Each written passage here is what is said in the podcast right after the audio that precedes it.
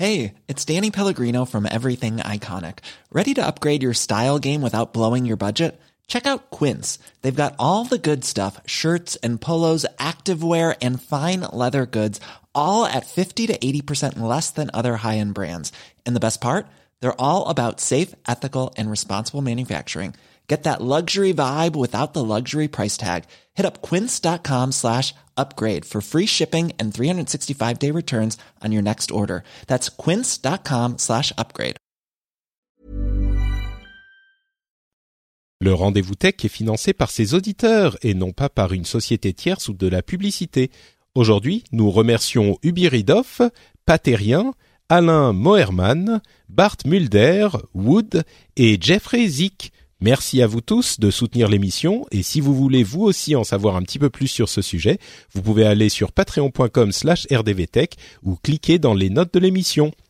Bonjour à tous et bienvenue sur le Rendez-vous Tech, l'émission qui explore et qui vous résume de manière compréhensible toute l'actualité tech, internet et gadgets.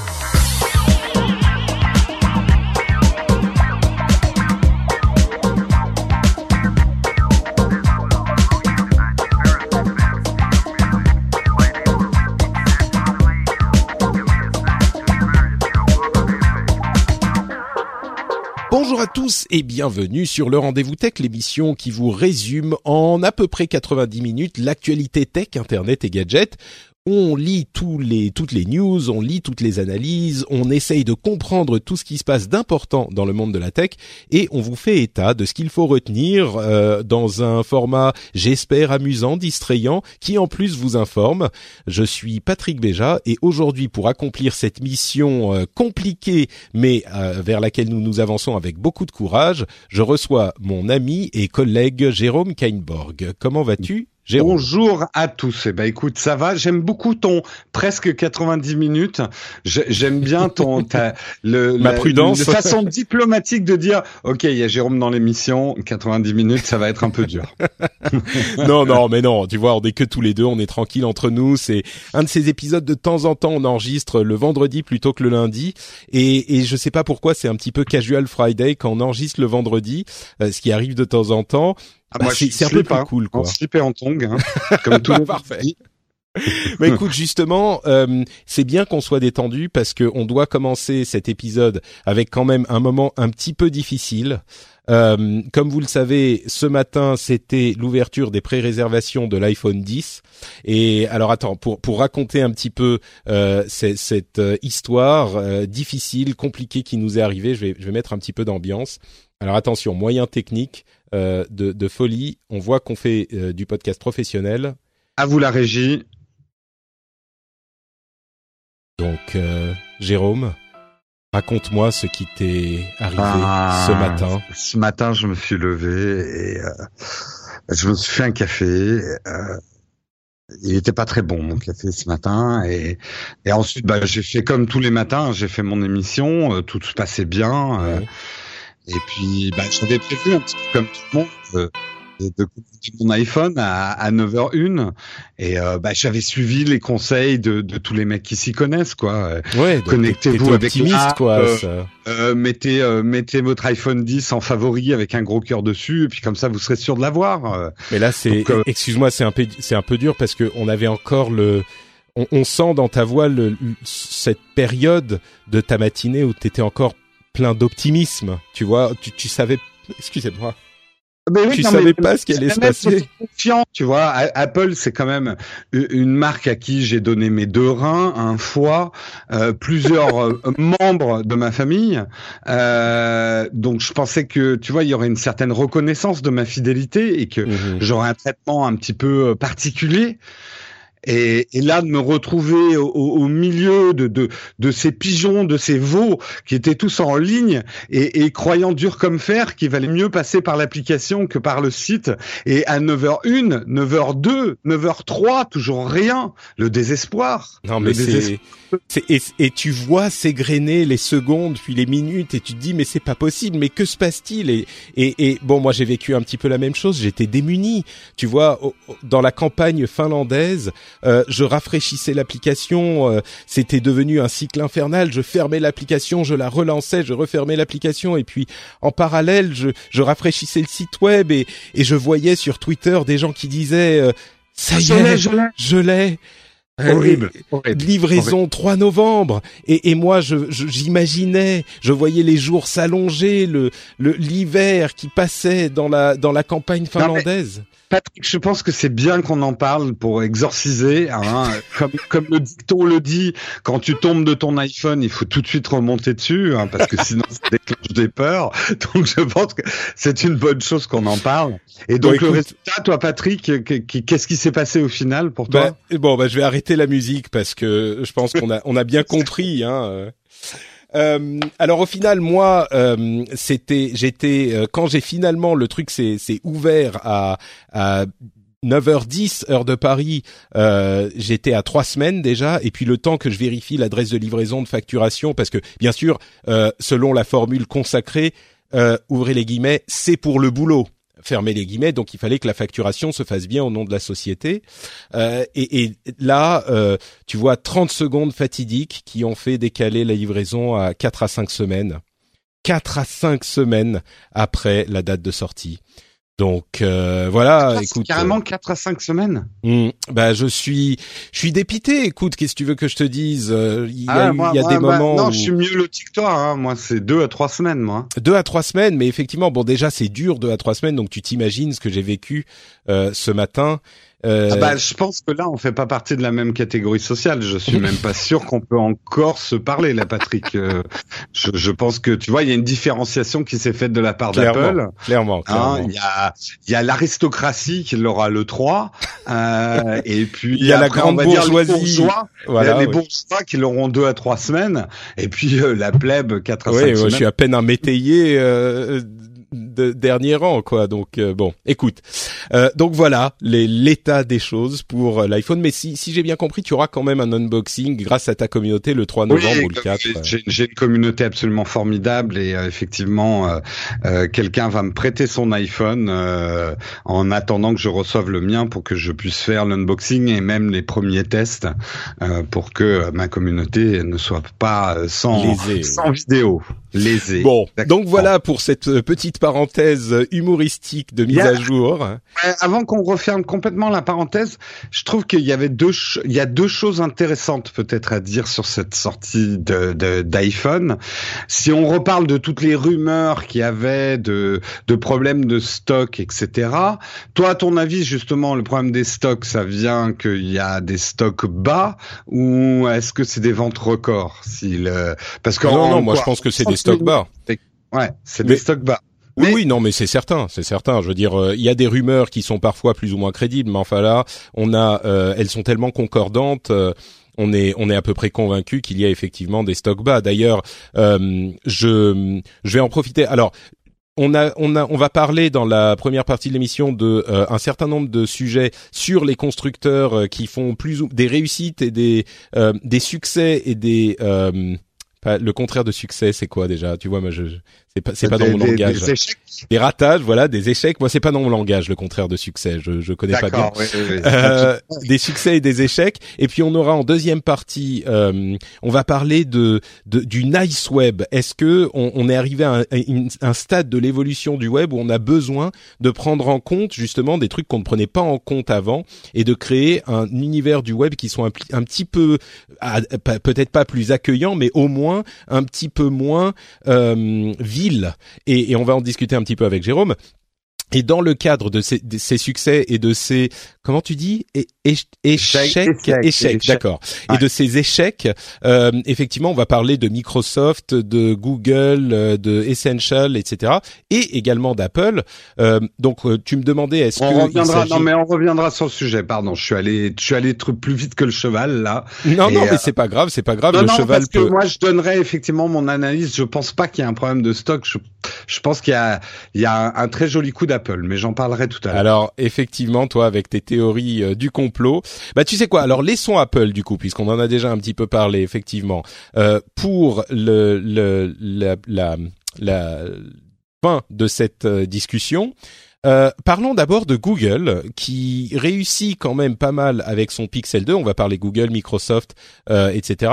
Euh, Google qui réussit avec son Pixel 2, même si nous sommes toujours euh, frustrés qu'il n'arrive pas en France, avec le, le, double de précommande par rapport à l'année dernière, avec le Pixel premier du nom, mais et, et d'ailleurs un système on a chip qui s'appelle le Pixel Visual Core, qui sera activé avec des prochaines versions d'Android, qui est déjà sur la bêta à vrai dire qui euh, a été designé par Google. Donc, on a vraiment une puce designée par Google, ce qui est extrêmement important dans la philosophie qu'a Google de son euh, de son matériel. C'est-à-dire que là, il s'implique encore un signe selon lequel il s'implique vraiment dans la conception de l'appareil, euh, pas seulement du logiciel, mais également du matériel. Et ça, c'est extrêmement important.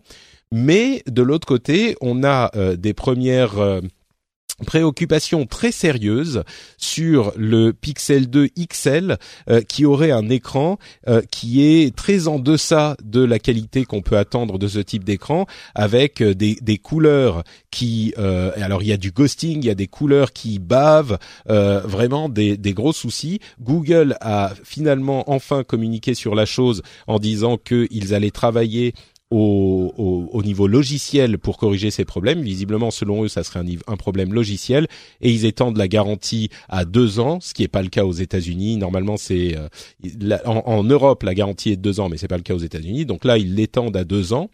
Euh, donc ils réagissent bien. On ne sait pas euh, à quel point est étendu ce problème parce que pour le moment, c'est surtout les euh, les prix release, les previews des journalistes qui ont noté euh, ce souci, mais ils sont nombreux à l'avoir noté. Mais mais donc voilà, à la fois une réussite et puis un petit problème au démarrage avec le le, Pixel 2. Euh, on n'est pas encore au euh, Color Bleed Gate, il n'a pas encore son hashtag, mais je crois qu'on n'en est pas loin. Maintenant, à savoir si c'est très répandu, on, ne peut pas encore savoir, c'est encore le début. Mais euh, donc un, petit un petit accro quand même au, démarrage pour ce Pixel 2 XL. Ouais, oui, c'est bah, le, le c'est peut-être pas euh, innocent. Enfin, c'est peut-être logique de la part de Google du coup de pas se lancer dans tous les pays. Euh, mine de rien, c'est des c'est des enfants sur ce marché-là. Enfin, ils sont et est-ce qu'ils contrôlent aussi bien la chaîne de fournisseurs, de fabricants euh, On sait les problèmes des dalles OLED, euh, que d'ailleurs on en parlera tout à l'heure avec les iPhones, etc. Euh, c'est LG qui leur fabrique les écrans. Est-ce qu'il y a eu suffisamment de contrôle? Enfin, on ne peut que pour l'instant poser des hypothèses. Mais euh, là où Samsung et Apple ont quand même une sérieuse expérience de l'industrialisation de ces produits-là, euh, Google l'a quand même beaucoup moins. Et c'est vrai que euh, du coup, il est assez normal qu'ils prennent leur temps. Moi, je pense aussi, on en discutait, je crois, sur Twitter avec euh, avec quelqu'un il y a quelques jours. Je pense qu'il y a aussi l'autre côté de la chaîne, qui est les partenariats qu'ils doivent nouer avec les distributeurs dans les différents pays européens, par exemple. Là, on n'est vraiment plus dans la configuration Nexus où ils distribuent un produit qui est fait, vraiment fabriqué par quelqu'un d'autre, même s'il est assemblé par quelqu'un d'autre. On sent qu'ils veulent eux en faire le plus possible. Donc c'est tout bête, hein, mais le fait d'avoir des commerciaux qui vont parler, dans le cas de la France, à euh, Orange, SFR, euh, qui, qui parlent au, à la grande distribution, qui parlent ce genre de choses, c'est pas facile à faire, ça se fait pas en deux minutes. C'est un réseau qu'il faut établir et à mon sens, c'est ce genre de choses qui euh, qui ralentissent l'arrivée dans nos contrées, quoi.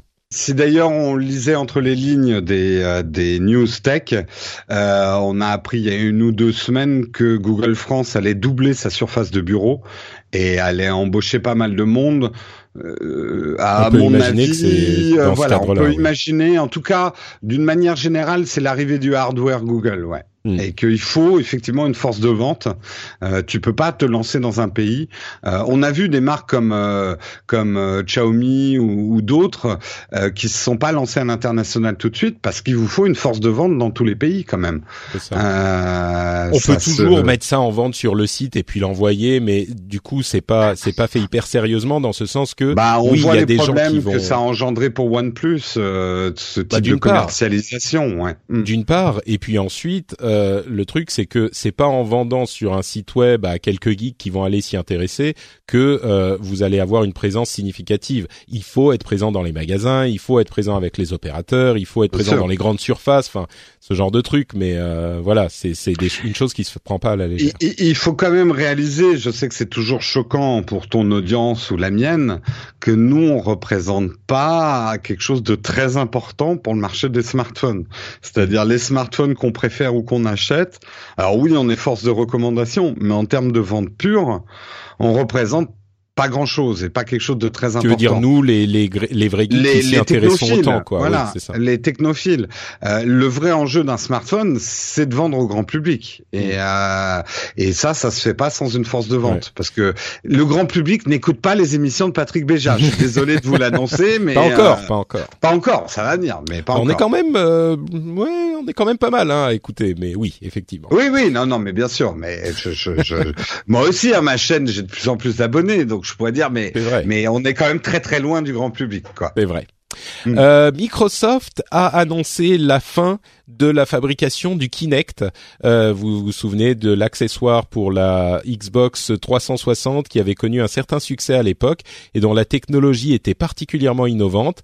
Euh, ils en ont vendu 35 euh, millions d'unités depuis 2010 et maintenant ils ont officiellement arrêté sa fin. Euh, évidemment, les, les fans de jeux se souviendront de l'annonce assez catastrophique pour la Xbox One du fait qu'elle était, elle ne pouvait pas fonctionner sans le Kinect. Ils voulaient vraiment faire un gros push pour mm. Cette technologie et en faire le facteur différenciant par rapport à la console de Sony. Il y avait aussi des vues sur le monde du PC et malheureusement donc pour tout un tas de raisons sur lesquelles on reviendra pas, ça s'est pas bien passé. Mais je pense que Microsoft peut quand même se consoler un petit peu en se disant que d'une certaine manière toutes les technologies et les idées qu'ils avaient introduits avec Kinect, ben finalement se retrouvent aujourd'hui dans le monde de la technologie puisqu'on a d'une part les assistants assistants euh, intelligents et les enceintes, les enceintes intelligentes comme Alexa, enfin le Amazon Echo, Google Home, etc., euh, bah, qui finalement reprennent une partie de ce Kinect qui est euh, l'écoute permanente et la réaction aux instructions. Et de l'autre côté, bah, l'iPhone 10, euh, lui encore, qui reprend la technologie vraiment Kinect le, de, de, de projection de points euh, pour mapper des, euh, des, des, surfaces en 3D. Euh, et qui du coup représente les deux euh, piliers de la technologie Kinect. Et même si lui disparaît, bah, les technologies sont encore là. Euh, D'autres choses rapidement donc de chez Microsoft, il y a des nouvelles versions du Surface Book, le Surface Book 2 euh, avec une version 17 pouces et euh, des processeurs Nvidia dans certaines options.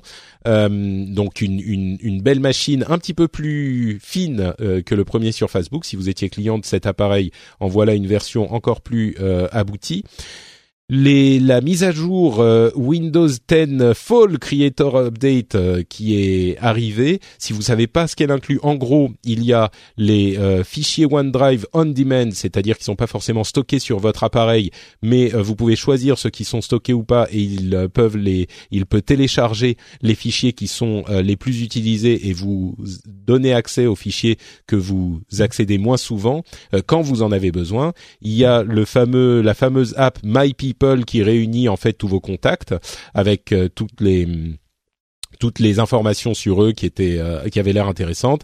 Et puis le support des euh, casques de réalité mixte. Donc voilà ce qui se passe dans la Fall Creators Update.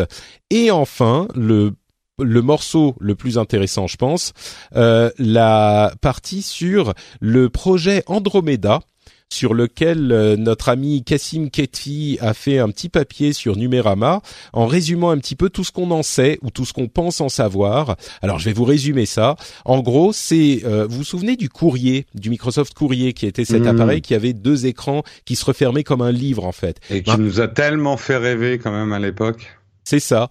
Eh ben l'idée, ça serait d'avoir en fait un ordinateur sous Windows 10 qui ressemblerait un petit peu à un courrier plus compact avec un écran qui ferait le, le, le le tour de euh, la bordure, enfin de la jointure, euh, et qui pourrait donc se plier dans tous les sens et qui en plus pourrait passer des coups de téléphone et qui pourrait peut-être euh, lancer des, euh, applications Android par exemple et qui donc aurait le l'avantage de tous les appareils, c'est-à-dire la portabilité du téléphone, mais également la possibilité de euh, faire tourner les les, les, les Windows 10, mais Windows 10 tout court. On sait que Windows 10 va être compatible ARM, donc les processeurs plutôt mobiles, très bientôt.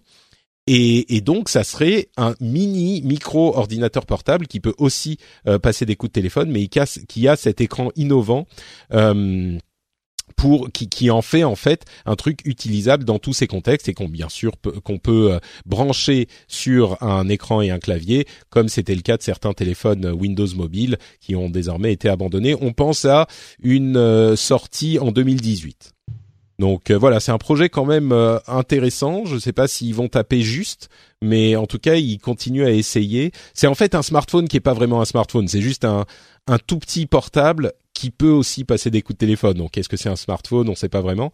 Mais finalement, il y a tout dans un. Ils vont nous refaire le coup euh, marketing. Non, ce n'est pas de la réalité augmentée. C'est du mixte. c'est de la réalité mixte. En gros, ce n'est pas un téléphone. Bon, oui, il permet de passer des appels, mais c'est pas un téléphone.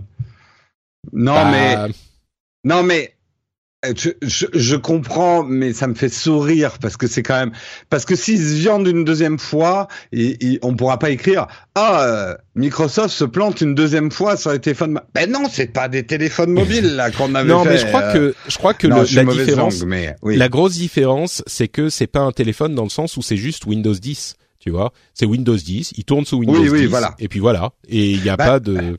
Ça, quand même, quel progrès, parce que c'était un tel merdier Windows avec leur version RT, leur version mobile, mm. euh, etc. Euh, là, oui. Après, c'est pas non plus un Windows 10 complet qu'ils mettent dessus bah si si, enfin on sait pas, mais mm. l'idée ça serait d'avoir Windows 10 tout court. Tu sais euh, Windows 10 compatible ARM, tu mets euh, Windows 10 sur un processeur ARM et puis voilà, c'est ça tourne. Euh, on se on, on, mentionne à peu près à chaque nouvelle sortie de téléphone à quel point les processeurs sont puissants et sont aussi puissants sur les benchmarks qu'un processeur d'ordinateur euh, portable. Je suis quand même très sceptique parce mm. qu'aujourd'hui, des trucs comme la Surface, on est encore obligé de mettre des ventilos dedans pour que Windows tourne sur une tablette. Donc un truc. Je crois que les derniers ont pas de ont pas de ventilo justement. C'est du. Ah, c'est du passif, ouais, peut-être les derniers. Mm. Ouais, ouais. Non, mais tu vois ce que je veux dire. Et puis surtout, euh, surtout, excuse-moi, les surfaces tournent sur des processeurs Intel, dont on sait bien que la différence principale avec les ARM, euh, c'est la mm. dissipation thermique justement. Les ARM consomment beaucoup moins et dissipent euh, un petit peu mieux. Donc tu vois, c'est il y a quand même beaucoup de, de facteurs qui se regroupent pour laisser penser qu'un tel produit est techniquement possible euh, au niveau du matériel comme au niveau du logiciel. Maintenant, la question c'est est-ce que c'est un produit dont on veut, dont on a besoin? Ça, c'est une autre question. Bah moi je pense que oui. Euh, moi je l'ai suffisamment dit sur l'iPad. Aujourd'hui il y a une nouvelle voie euh, de l'informatique pour des objets qui ne sont pas des ordinateurs, qui ne sont pas des smartphones, qui permettent de faire de la bureautique relativement. Enfin, euh, moi, mon grand truc, c'est de dire voilà, tout le monde n'a plus besoin d'un ordinateur, mais tout le monde a besoin de l'informatique. Donc, qu'est-ce qu'on leur donne comme objet pour travailler finalement, pour mmh. faire des choses? Le smartphone, on fait déjà beaucoup de choses dessus, mais il y a les limites quand même du, du, du, du système. Tu vas pas faire toute ta paperasse et tous tes mails sur ton smartphone. Donc oui, il y a la place pour un objet euh, et que ça soit entre l'iPad Pro, que ça soit le Note 8 de Samsung, c'est des objets qui s'approchent de ça. Donc j'y crois assez à leur form factor d'un smartphone plié en deux qui devient une tablette en fait. Hmm. Peut-être. Hmm. Bon, c'est vrai que c'est un fantasme euh, qu'on a depuis longtemps. À voir si Microsoft réussirait à euh, le concrétiser.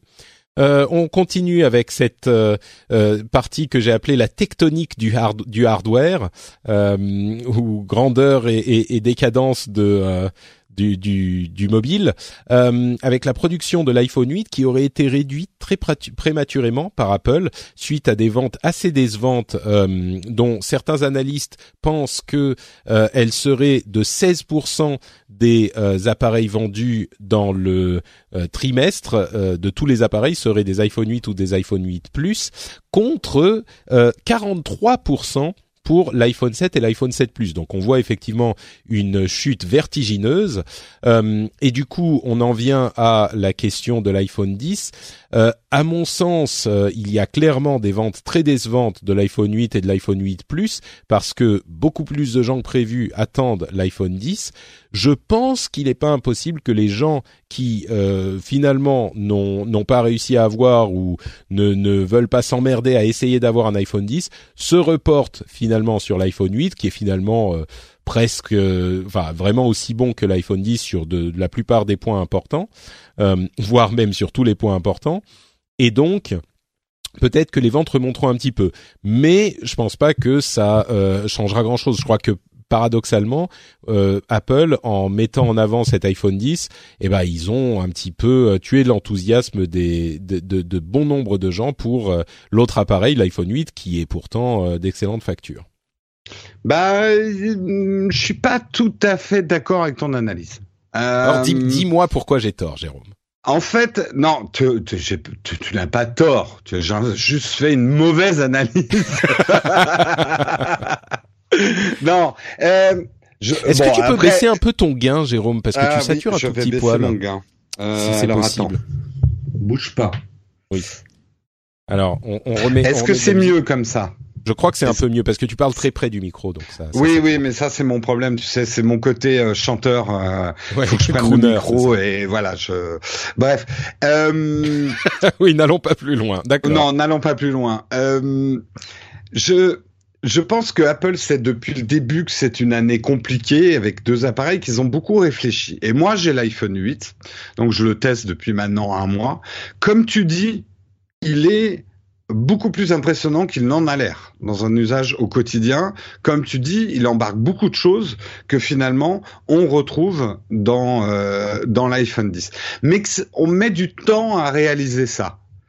Et finalement, c'est assez bien joué de la part d'Apple.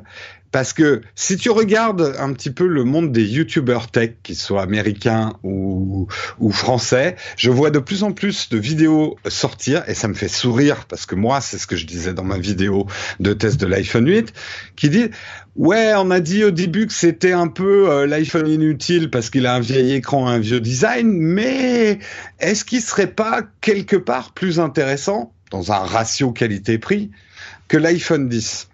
Mais pour ça, ah si tu parles de prix, je pense que la réponse est évidente.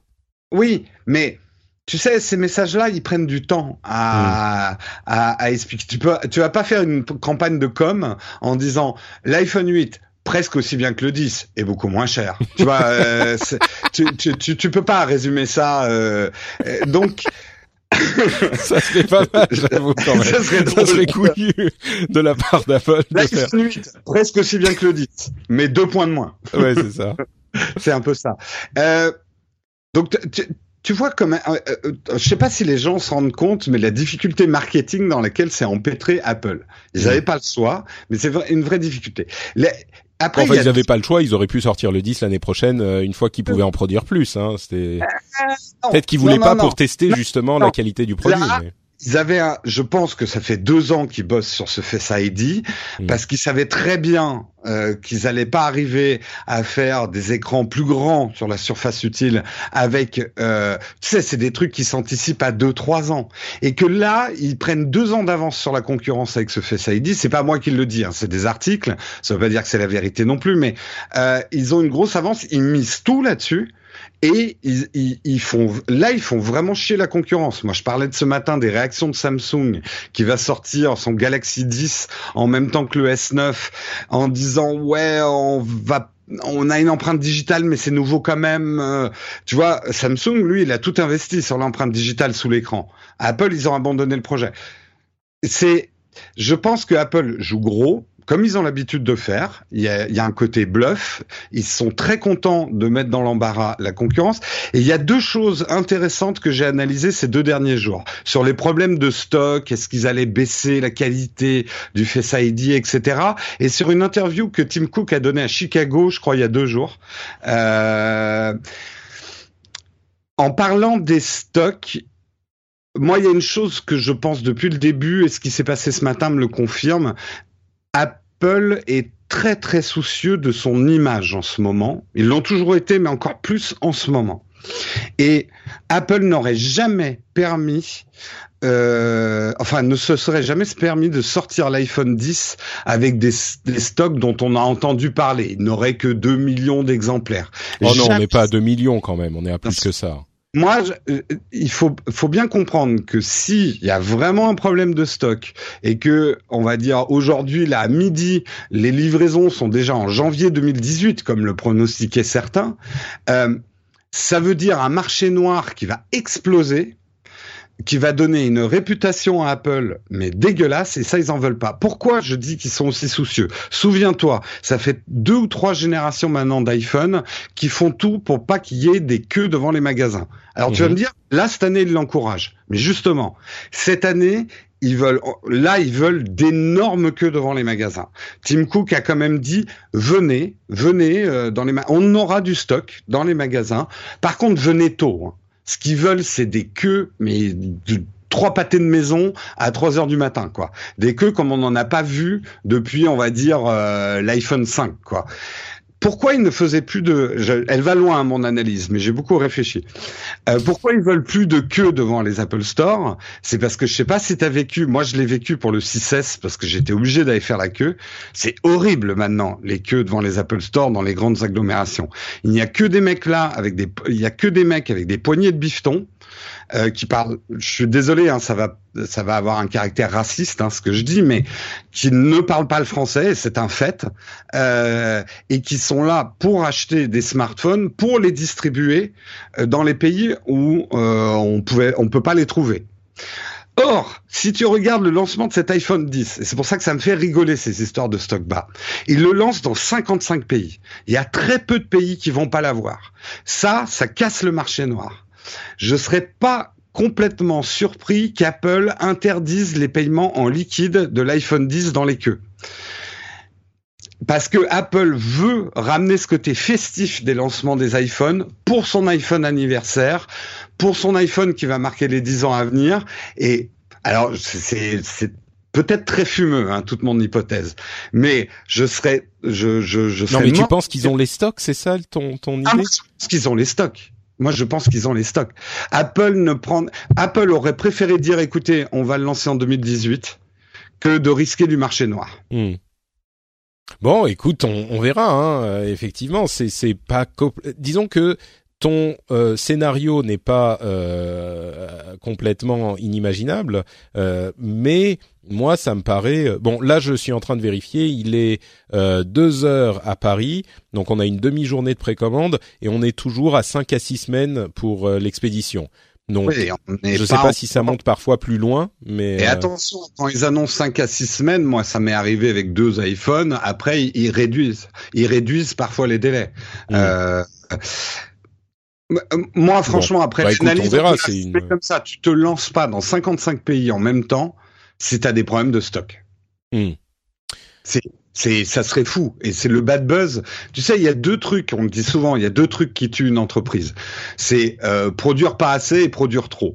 Euh, euh, pas assez parce que oui, si mais là, enfin, tu donc tu crois pas, tu crois pas. Il y a quand même, euh, excuse-moi Jérôme, mais on a quand même euh, plus que des rumeurs sur les difficultés qu'ils ont à produire ce capteur. Euh, on a vraiment un niveau de de, de, de leaks qui sont concordants. Euh, on a toutes les confirmations selon lesquelles effectivement ce capteur, l'une des parties du capteur est difficile à produire et que donc ça contraint la production euh, d'une manière significative, qu'ils ne peuvent pas en produire autant qu'ils voudraient. Ça, t'y crois pas Ouais, concordant ou orchestré, parce que oh dans les derniers, c'est la théorie du complot là.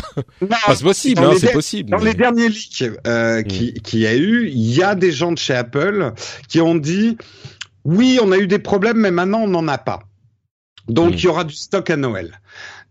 Bah, moi, ça me fait quand même penser à, je vous fais monter la pression, mais grave. Oh, ça va être super dur de l'avoir. Vous l'aurez pas avant mi 2018. Il y a des articles qui disaient ça quand même. Mmh. Euh, vous l'aurez pas avant mi 2018 parce qu'ils savaient bien sûr qu'ils auraient un problème pour. Euh, tu peux pas vendre un smartphone à tout le monde le même jour, quoi. C'est impossible. Euh, donc ils savaient qu'il y avoir des tensions. Et finalement, les gens vont être soulagés de se dire, ah, je vais quand même l'avoir en 2018. Tu vois ce que je veux dire? C'est ou même ou fin 2017. Bon, écoute, c'est possible, c'est possible. Euh, je dis pas que c'est totalement euh, que c'est totalement invraisemblable. Euh, là où je mettrais un tout petit, un, tout petit, euh, comment dire, une toute petite précision, c'est que certaines personnes vont entendre ça et se dire ah bah oui bien sûr c'est comme d'habitude, on organise une pénurie. Et c'est pas du tout la même chose. Et à chaque fois qu'on parle de pénurie organisée, c'est je me je m'inscris en faux contre ces c'est cette idée parce que pour moi il est euh, l'idée qu'un à moins qu'on soit vraiment dans le dans le luxe mais le vrai luxe type euh, diamant bijouterie euh, machin l'idée qu'un constructeur va, ne va pas vendre un produit à des gens qui le veulent est complètement inepte en l'occurrence, c'est pas de la pénurie organisée, c'est des rumeurs de pénurie qui seraient orchestrées de manière à créer une demande qui permettrait d'écouler beaucoup d'appareils. C'est ça bah, ta, thèse. Peut-être, peut-être. Il y a ça et le fait que Apple sait très bien qu'il peut pas euh, produire euh, assez de smartphones au lancement. Au lancement, c'est impossible. Aucun industriel peut arriver à faire ça. Euh... Non, mais enfin, ils y, arrivent, ils y arrivaient pour les iPhone 7, les iPhone 6. Euh, ils étaient quand même arrivés à un niveau où c'était pas super difficile d'avoir ton, ton iPhone la semaine du lancement. Je suis désolé, là encore, euh, la quantité de produits mis sur le marché euh, ces derniers temps, disons que, à mon sens, il ne fait aucun doute qu'il y aura, qu'il y a beaucoup plus d'iPhone en général qu'il n'y aura d'iPhone 10 cette année. Tu vois, cette année, ils auront, euh, je sais pas, la moitié ou le, le, tiers euh, des quantités. Alors oui, c'est un iPhone plus cher, mais je crois que c'est contraint par la les difficultés de production. Toi, tu dis le contraire. Écoute, on non, verra. Je, hein. je, pense pas 100% le contraire. Je pense que c'est un smartphone qui est difficile à produire, qui est compliqué, euh, ou sur lesquels leurs marges sont réduites. Et je pense qu'ils espèrent aussi quand même un effet de rebond vers l'iPhone 8, tout en sachant très bien que l'iPhone 8 ne commencera vraiment à se vendre qu'avec la sortie de l'iPhone 10. C'est un paradoxe, hmm. mais c'est ce que je disais tout à l'heure. Oui, il y a des gens qui vont se reporter dessus. Bon, écoute, théorie intéressante en tout cas. Euh, on verra si les auditeurs euh, réagissent. Je vais faire pourrir.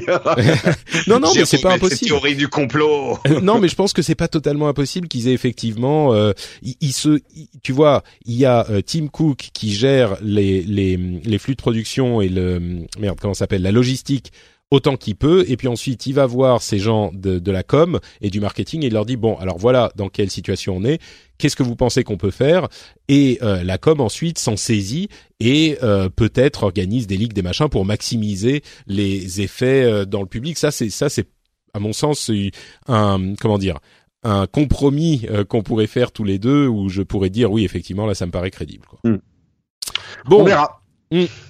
Parlons un petit peu d'Essential, vous savez le, le euh, téléphone de Andy Rubin qui en plus maintenant se fait euh, euh, traîner devant la justice par Tony Fadell, enfin par la c'est les genre Android versus Android et versus les anciens d'iPhone etc. Enfin c'est terrible. Mais Android donc le, le Essential a perdu 200 dollars de prix il coûte désormais 499 euh, dollars au lieu de 699, à peine euh, deux mois après son lancement, lancement qui lui-même a été retardé parce qu'il était difficile.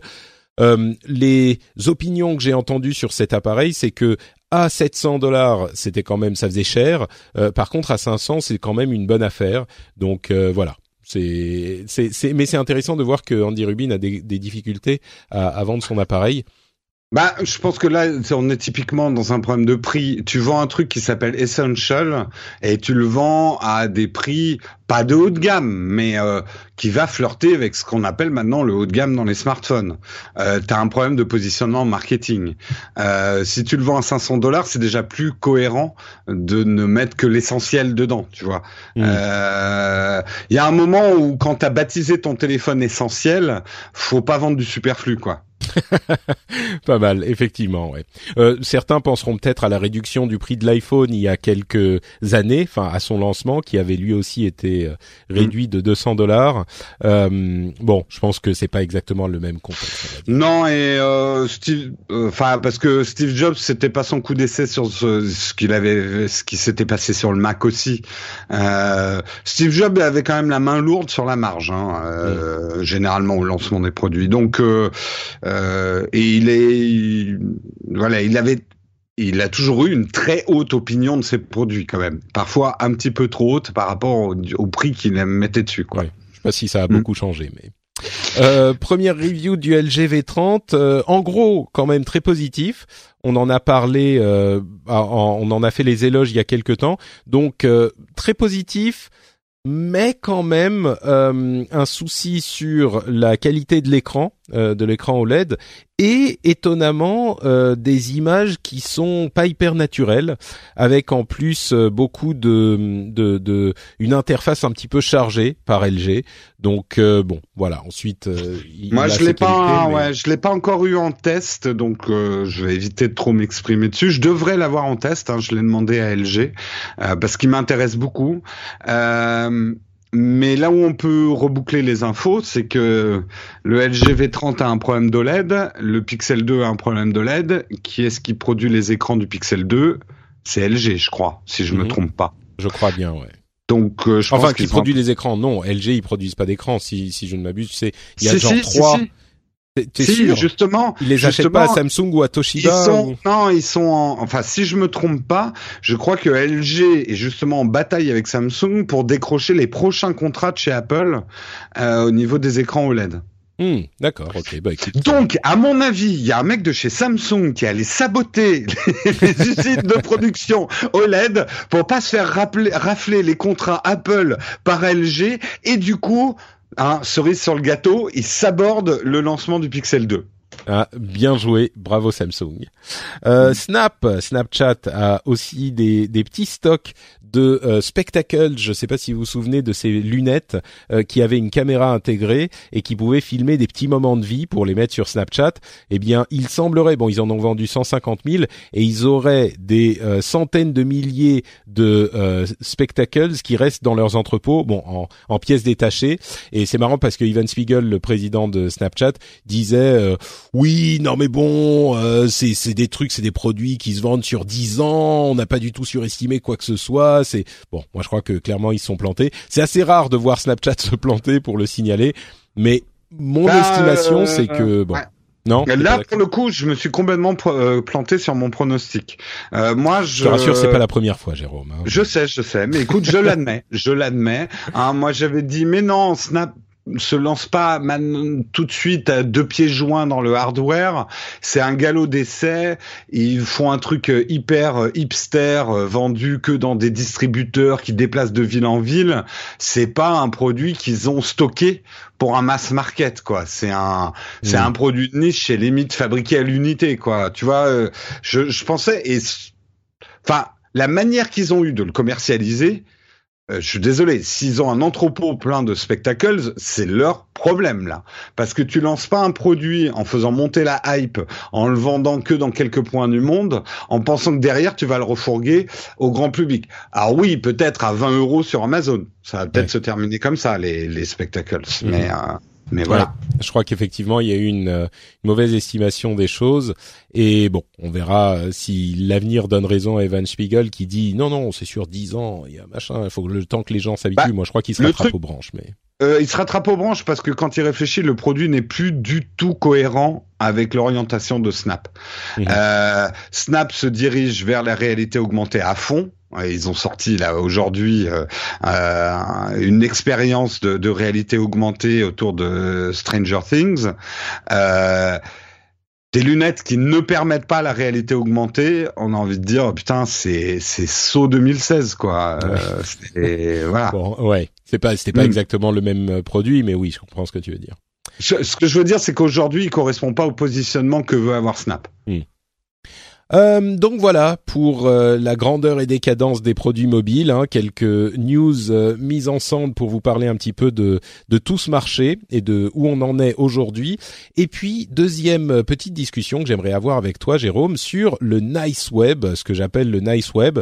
on a eu un certain nombre de news ces derniers temps, notamment Facebook qui a racheté l'application ou qui veut racheter l'application TBH, qui veut dire To Be Honest qui est une application vraiment pensée comme une application de compliments sur les gens qu'on connaît, qui vise euh, les collégiens, les lycéens. En euh, mettant avec la liste de contacts, on peut euh, décerner, par exemple, qui a le meilleur sourire à quelqu'un ou qui est la personne la plus cool ou ce genre de truc et les contacts qui ont des bons résultats sur la, les sondages sont notifiés de leurs résultats et puis les autres, bah ils ont juste, euh, ils sont pas notifiés. Alors oui, on pourrait dire, euh, ouais, du coup, les personnes qui ont jamais, euh, qui sont, qui ont jamais des bons résultats, ils vont devenir, enfin, ils vont être tristes et aigris et déçus. Mais quand on compare au type de harcèlement qu'on peut avoir dans des, dans d'autres applications sur lesquelles traînent les adolescents et le, les gens en général, euh, celle-là est vraiment pensée pour essayer d'avoir une bonne expérience, une expérience positive euh, pour l'essentiel de ses utilisateurs. On a aussi euh, Facebook qui fait un test sur une manipulation de son de son flux de news qui met la, la, le, la focalisation sur les histoires de vos amis, les sujets de vos amis, et pas sur les sujets des pages que vous suivez. Donc là encore, euh, Facebook restreint l'influence des, des, pages, des pages, plutôt que des celles des contacts euh, physiques, vrais, réels que vous connaissez. Et, et c'est intéressant parce que ça revient à ce qu'était Facebook au, départ d'une part, mais également ça euh, remet euh, au centre les histoires des gens que vous connaissez plutôt que des trucs qui sortent d'un petit peu nulle part. Alors c'est encore un test, hein, on n'est pas encore dans, une, dans un déploiement général, mais on a à côté de ça Twitter euh, qui va faire un travail sur les euh, comme les autres les autres réseaux d'ailleurs mais faire un travail sur les pubs et avoir plus d'informations sur les pubs pour qu'on sache d'où viennent les pubs qu'on voit les pubs et les donc les tweets promus etc euh, ils vont également bannir entièrement les publicités de Russia Today et Sputnik suite aux enquêtes qu'ont fait le Congrès à propos des essais d'influence de l'élection américaine euh, dans, en, 2016, donc de l'influence du gouvernement russe dans l'élection américaine. On sait qu'ils ont essayé de le faire euh, un petit peu partout en Europe et toujours avec cette technique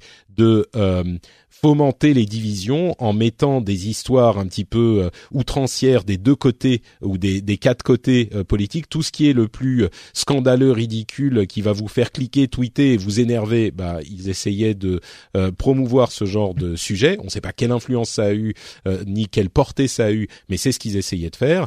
Et enfin, Twitter a révélé une mise à jour de leurs règles de conduite qui est beaucoup plus strict euh, que ce qui s'était passé jusqu'à maintenant et qui va euh, effectivement bannir de manière euh, assez assez claire des trucs qui, qui, dont on pourrait s'étonner qu'ils n'étaient pas bannis avant, comme tout ce qui est revenge porn, incitation à la haine, etc., etc.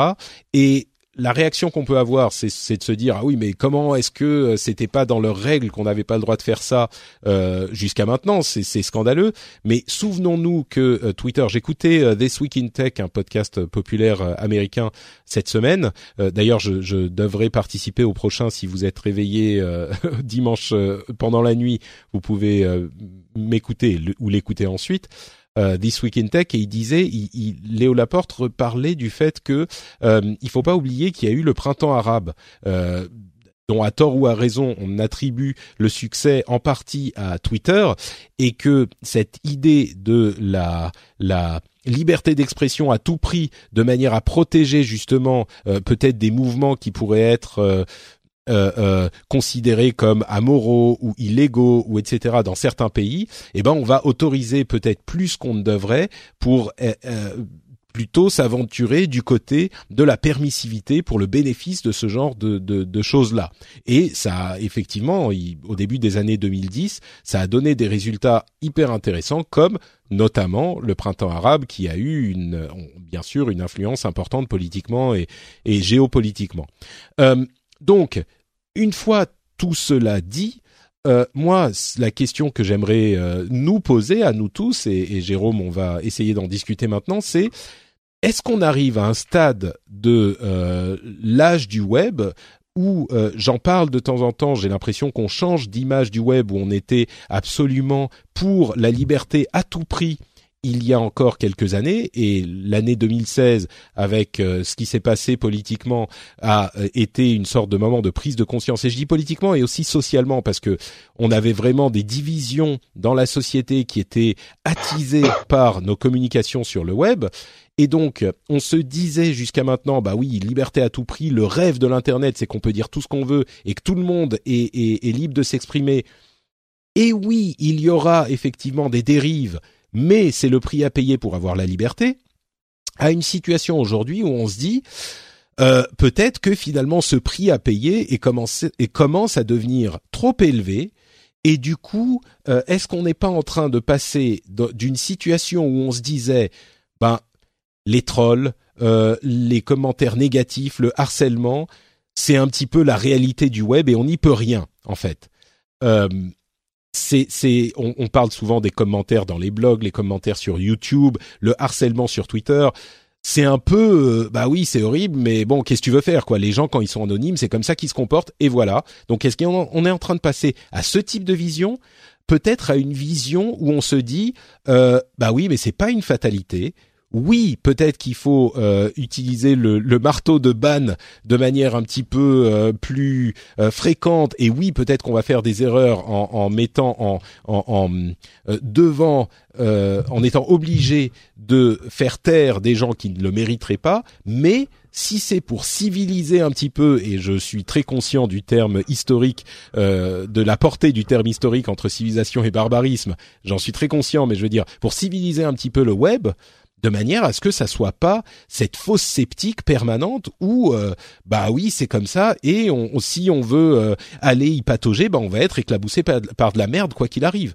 Et donc est-ce que la tech n'est pas en train de le monde de la tech, l'industrie de la tech, les commentateurs, les développeurs. On a vu d'ailleurs des développeurs euh, de Facebook, certains qui ont dit voilà nous sommes ceux qui avons inventé le bouton like et maintenant on, on, on regrette ce qu'on a fait parce que on a perverti le monde et on veut plus utiliser le net. Enfin c'était un petit peu plein d'hyperbole, mais tout de même mais plutôt se dire est-ce que dans notre développement d'internet, dans notre conception du net, des apps, on va pas essayer d'intégrer l'idée que euh, il faut mettre un peu, faut faire attention à l'expérience euh, de l'utilisateur, pas juste avec l'interface, mais aussi s'assurer peut-être comme l'application To Be Honest, euh, TBH, où on fait attention à ce qu'il n'y ait pas trop de trucs négatifs, se dire il faut que cette partie de notre réflexion soit inclue dans notre développement et qu'on se dise c'est trop la merde quoi. Il faut faire quelque chose et réfléchir à comment développer un produit qui euh, non pas qui laisse le le le no man, enfin pas le no man's land mais la liberté totale, l'anarchie totale,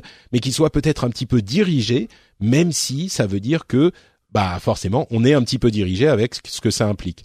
Donc euh, moi, c'est une réflexion qui, n'a pas encore de conclusion. Je suis vraiment, euh, mais c'est une réflexion nouvelle que j'avais pas du tout il y a quelques années, où je me disais, bah oui, Internet, c'est comme ça. Jérôme, toi, euh, qu'est-ce que t'en penses? Tu es une des premières victimes du, euh, enfin une des premières, une victime de la, la difficulté des commentaires YouTube puisque tu es YouTuber et en même temps tu as le, le retour de bâton euh, strict de des problèmes de monétisation sur YouTube dont on entend beaucoup aussi, qui veut nettoyer YouTube en quelque sorte pour ses publicitaires, même si restons euh, clairs, le nettoyage de YouTube, c'est pour la pub. Là, on parle vraiment d'un problème de société dont, on se rend tous compte, euh, qui, qui va encore plus loin que les questions commerciales, quoi. Oui, mais qui va souvent retomber sur des intérêts commerciaux aussi, hein, Patrick. Ne nous voilons pas la face bah, tu sais, j'aurais été, j'aurais été d'accord avec toi jusqu'à l'année 2016. Je suis désolé. Quand on voit ce qui s'est passé en 2016 et de quelle manière les les l'ardeur des réseaux sociaux tue notre capacité à discuter, je suis d'accord. Euh, on peut pas dire que c'est que oh, c'est du commercial. Je suis. Non mais attends. D'abord, le commercial n'est pas forcément un mot sale. Euh, ça, il faut s'enlever ça de la tête. Et non, deuxièmement, bien sûr, mais... deuxièmement, non mais deuxièmement, en, en gros, euh, la situation on est aujourd'hui, et c'était bien prévisible, parce que c'est l'évolution de toute technologie. Le web, après une période d'adolescence, on lui demande maintenant de se comporter un petit peu en adulte. Et quand je te parle d'intérêt financier, regarde, euh, justement, prenons Twitter. Twitter, on leur dit, en gros, tant que vous n'aurez pas fait le ménage, vous ne serez pas rentable. Euh, Aujourd'hui, quelque part, on se déniaise euh, d'un Internet qu'on a cru gratuit, euh, libre, zone d'expression, progrès désintéressé de l'humanité. Ah, euh, bah ouais, il y a des jobs derrière, il y a, y a des entreprises qui travaillent, il y a du commerce, ça fait vivre les gens, ça fait et défait la politique. Euh, en gros, il y a des conséquences. On est passé d'un web très adolescent, très Insouciant. utopiste, insouciant et utopiste, et je pense que ça a été très bien aussi. Euh, et j'espère qu'une partie va rester. C'est ça, je voudrais ajouter quand même ce.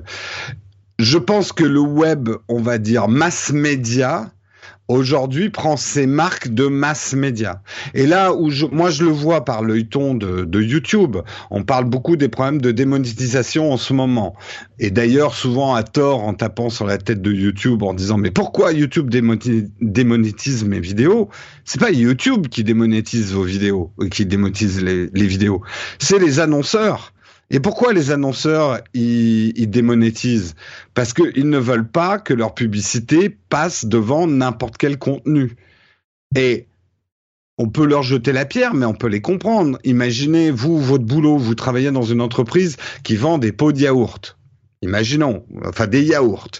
Et votre pub passe devant euh, une vidéo euh, YouTube prank avec quelqu'un qui jette du chocolat à la gueule des gens en leur faisant croire que c'est du caca c'est pas une super façon de vendre son produit. Et vous, votre problématique, elle est commerciale. Elle n'est pas de la liberté d'expression, euh, euh, etc. Alors j'ai pris là des, trucs un peu, mais ce qui me fait sourire et je l'avais tellement pronostiqué il y a quasiment dix ans avec euh, No Watch, c'est que il y a même pas besoin d'attendre que le CSA mette vraiment le nez dans le YouTube. C'est les YouTubers qui, par souci de comment je fais pour gagner ma vie, vont commencer à imposer une propre autocensure sur leur production. Parce que sinon, elle leur rapportera rien. C'est là où je dis que l'économie rattrape aussi. Euh, tu sais, c'est bien beau de dire euh, oui, mais moi je veux faire et dire exactement ce que je veux. C'est souvent ce I'm Sandra, and I'm just the professional your small business was looking for. But you didn't hire me because you didn't use LinkedIn jobs. LinkedIn has professionals you can't find anywhere else, including those who aren't actively looking for a new job but might be open to the perfect role, like me. In a given month, over 70% of LinkedIn users don't visit other leading job sites. So if you're not looking on LinkedIn, you'll miss out on great candidates like Sandra. Start hiring professionals like a professional. Post your free job on linkedin.com/people today. When you need mealtime inspiration, it's worth shopping Kroger, where you'll find over 30,000 mouthwatering choices that excite your inner foodie. And no matter what tasty choice you make, you'll enjoy our everyday low prices, plus extra ways to save, like digital coupons worth over $600 each week. You can also save up to $1 off per gallon at the pump with fuel points. More savings and more inspiring flavors make shopping Kroger worth it every time. Kroger, fresh for everyone. Fuel restrictions apply. Que tu dis quand t'es adolescent, que tu vis chez tes parents et qu'il y a à manger tous les soirs sur la table euh, et que t'as pas ton loyer à payer et à vivre. Je, Ouais, mais enfin, je je- tombe si dans la caricature, hein, je tombe Hmm. dans la caricature, mais c'est un peu exprès. Euh, Aujourd'hui, les seuls qui tiennent encore des discours, oui, mais nous on fait des blogs ou de la vidéo par passion, c'est généralement des gens qui vivent encore chez leurs parents et qui sont encore adolescents. Euh, oui, la réalité rattrape le web en ce moment et ça a été très accéléré. Là, je suis complètement d'accord avec toi avec les phénomènes de 2016. ouais. Mais c'est du coup, euh, je vais prendre euh, le contre-pied de ce que je disais tout à l'heure.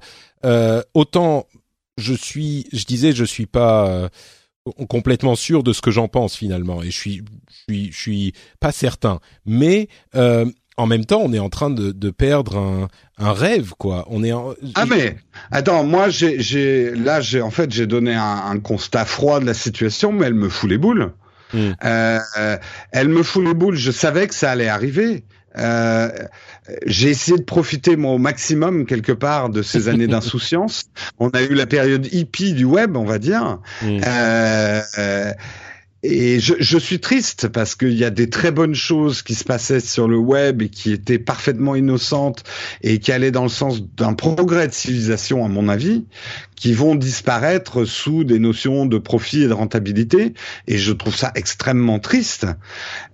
Inévitable, mais très triste. Mais du coup, est-ce que tu penses, enfin, du coup, il y a deux questions. Est-ce que tu crois, j'ai l'impression que tu es, tu es d'accord sur le fait que maintenant, constatant que, mais on c'est difficile d'être juste civil quoi sur le web.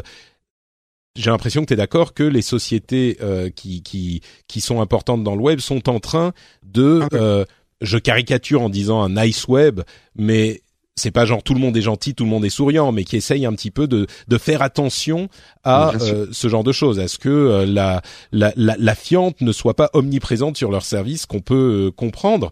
Et ce que aujourd'hui je pense que beaucoup d'entre nous appellent finalement de, de, leur vœu. Je serais curieux d'entendre euh, des gens qui disent que c'est pas euh, c'est pas quelque chose qu'ils veulent.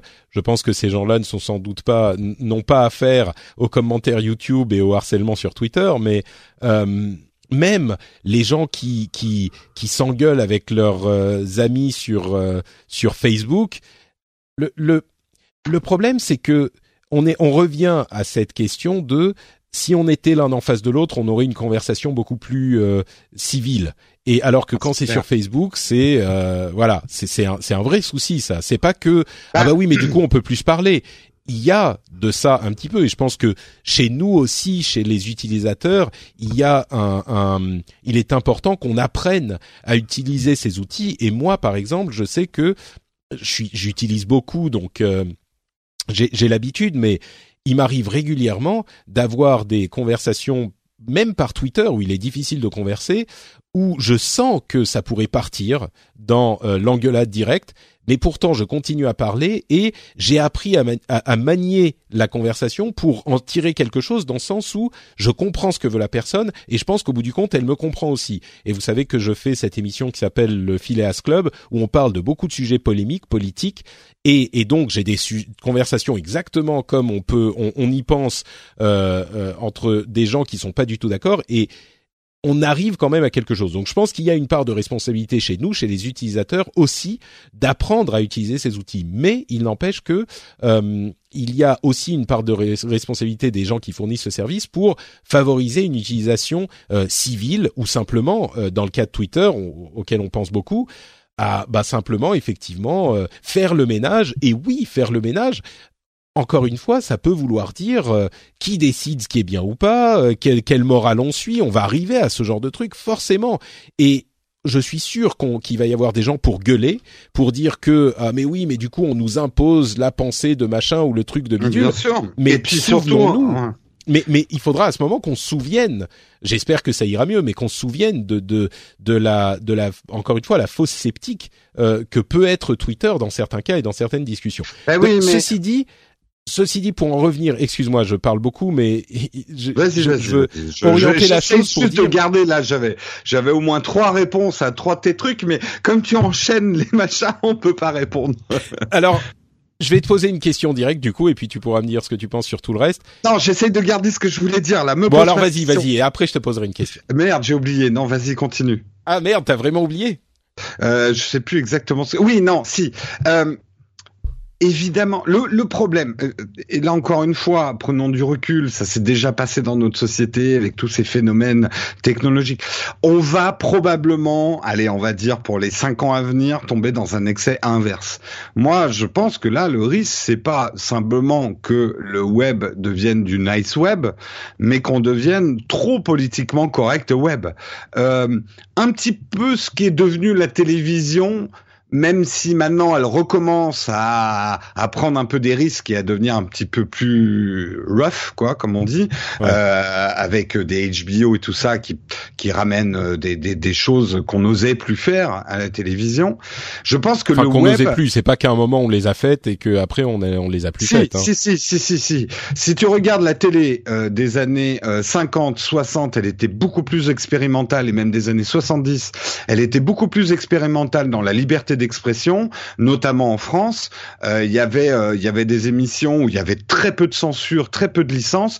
Tu regardes les humoristes des années 80, 90, ils, ils osaient beaucoup plus de choses que les humoristes des années 2000 jusqu'à de nos jours euh, à la télé. Aujourd'hui, mais c'est d'un d'un plat et d'un fan l'humour. Enfin, c'était mieux avant, c'est ce que tu es en train de nous dire. Non, Moi, quand j'étais jeune, les jeunes, ils savaient. Non, je déteste, je déteste la nostalgie euh, parce que qui regarde toujours en arrière ne voit que jamais que son cul.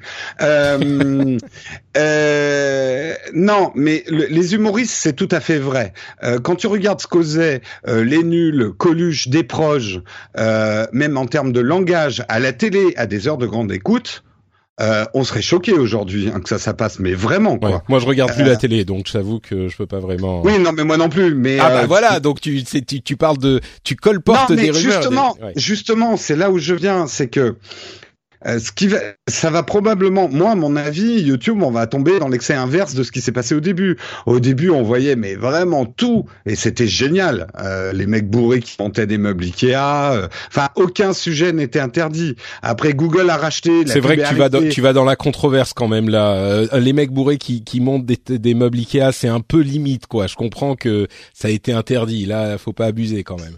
Ouais, mais euh, tu vois, moi-même, je me suis, euh, je, je, me suis auto-censuré. C'est que les, les vrais, les durs de durs, regardent ceux qui prenaient de la drogue en montant des meubles Ikea. Ah, euh, d'accord. Ah oui. Ouais.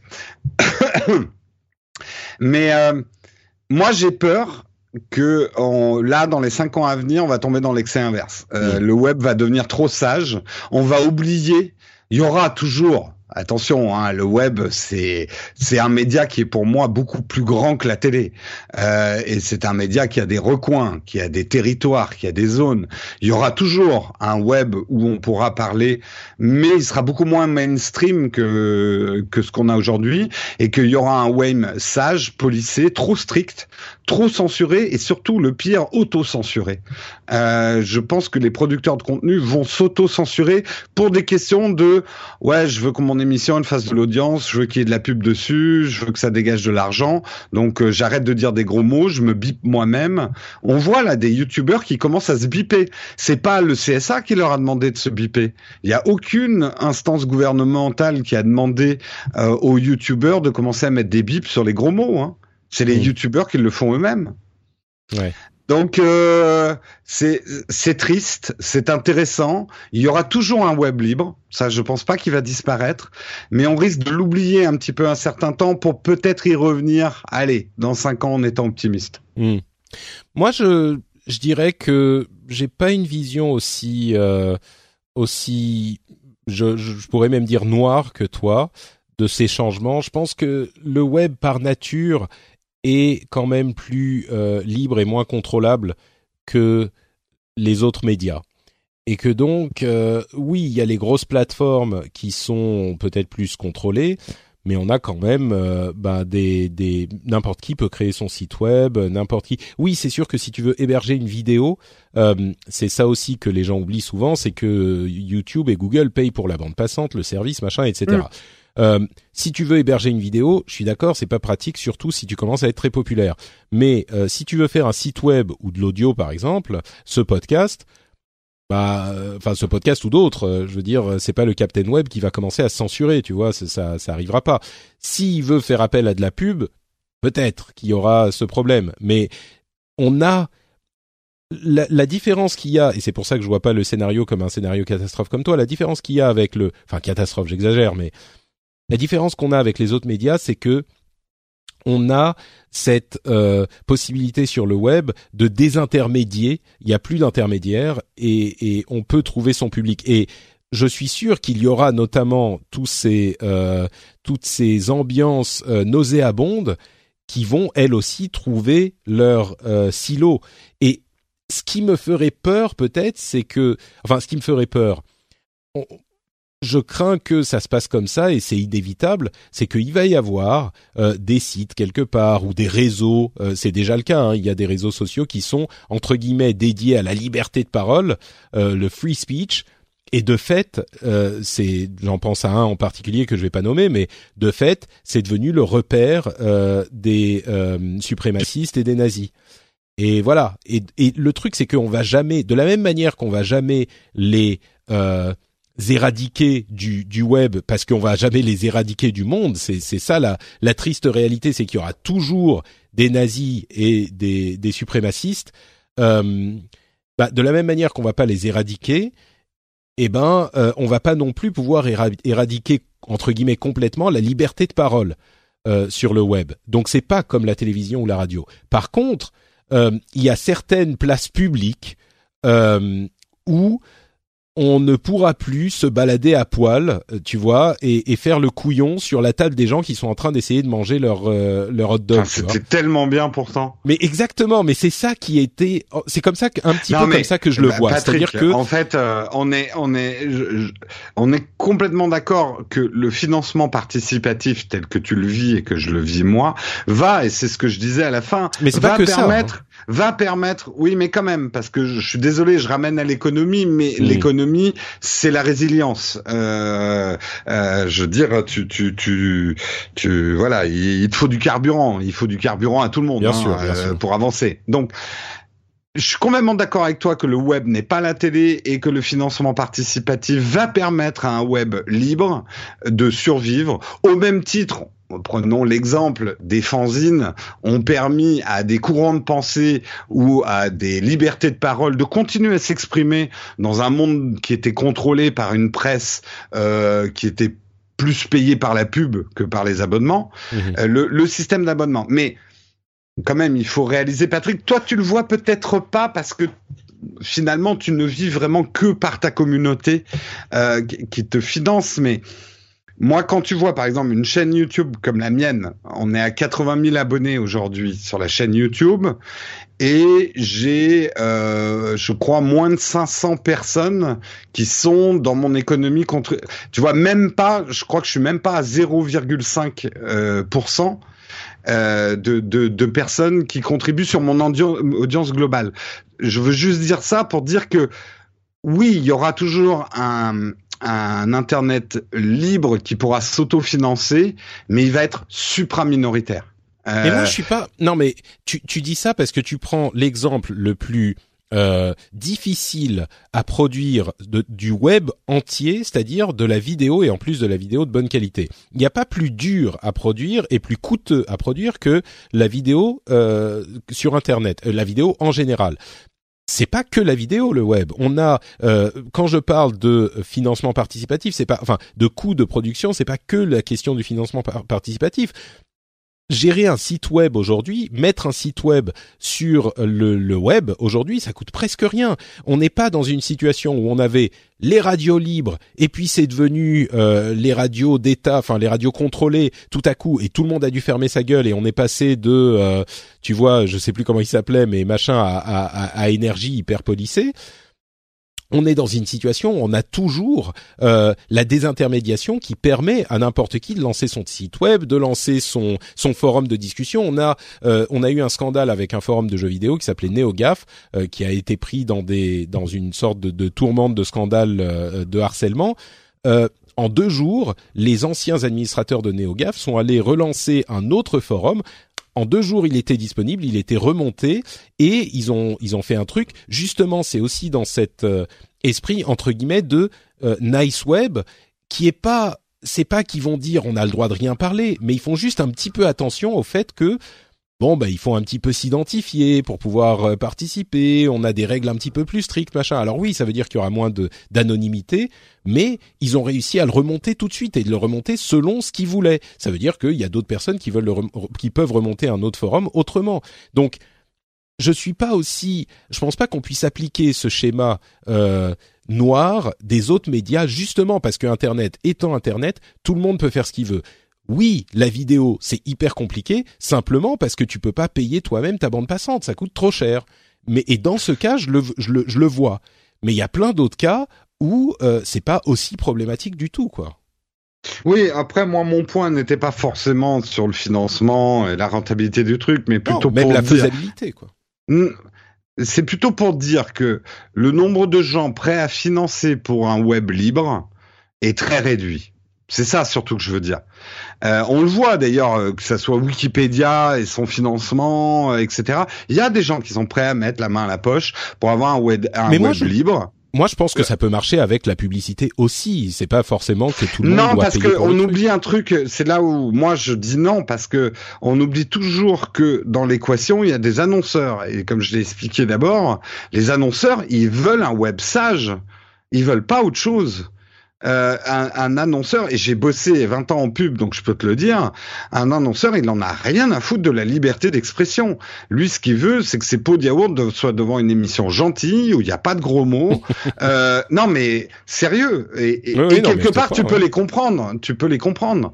Mm. Euh, T'as pas envie que ton produit euh, soit affiché comme tu dis euh, dans, sur un, un tas de boue où, où Oui, les gens enfin, s'insultent quoi. Tu- ce que tu es en train de dire, c'est que oh, peut-être qu'avec cette évolution, euh, il y aura les trucs méga contrôlés où les commentaires seront euh, polissés et les, la Mm. pub ne voudra aller que sur ces sites-là. Exactement. Ouais, ouais. Bon, écoute.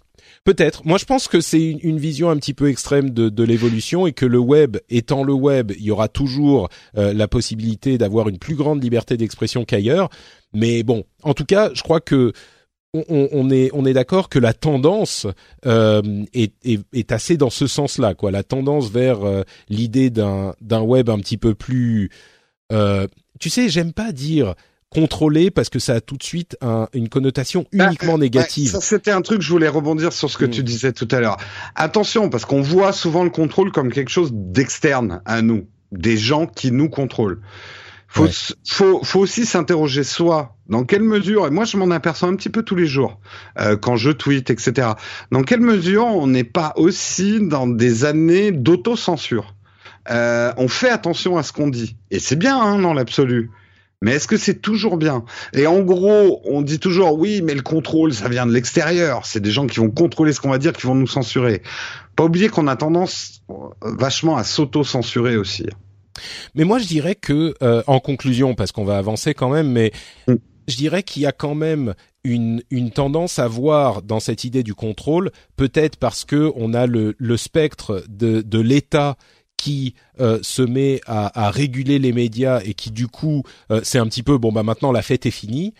Je pense que la situation dans laquelle on est, il peut y avoir un juste milieu entre, euh, tu vois, médias euh, contrôlés par l'État, genre euh, avant que euh, Giscard d'Estaing ne, ne, ne libéralise les médias et dise bon bah ça va maintenant c'est plus l'État qui va contrôler euh, la télévision, tu vois. On, on, avant qu'on arrive à, à cette étape extrême du, du comment dire. Aujourd'hui, on est dans une situation où il y a zéro contrôle. Et le fait de dire, on voudrait peut-être un petit peu plus de euh, self-control, d'autocensure, de d'organisation, ça veut pas forcément dire qu'on euh, va direct à l'autre extrême où on ne peut rien dire et on ne peut rien faire. Tu vois? Et, je pense qu'il y a un juste milieu et que mon, mon Dieu sait que je défends l'internet libre et la, la liberté d'expression et que je pense que c'est hyper important.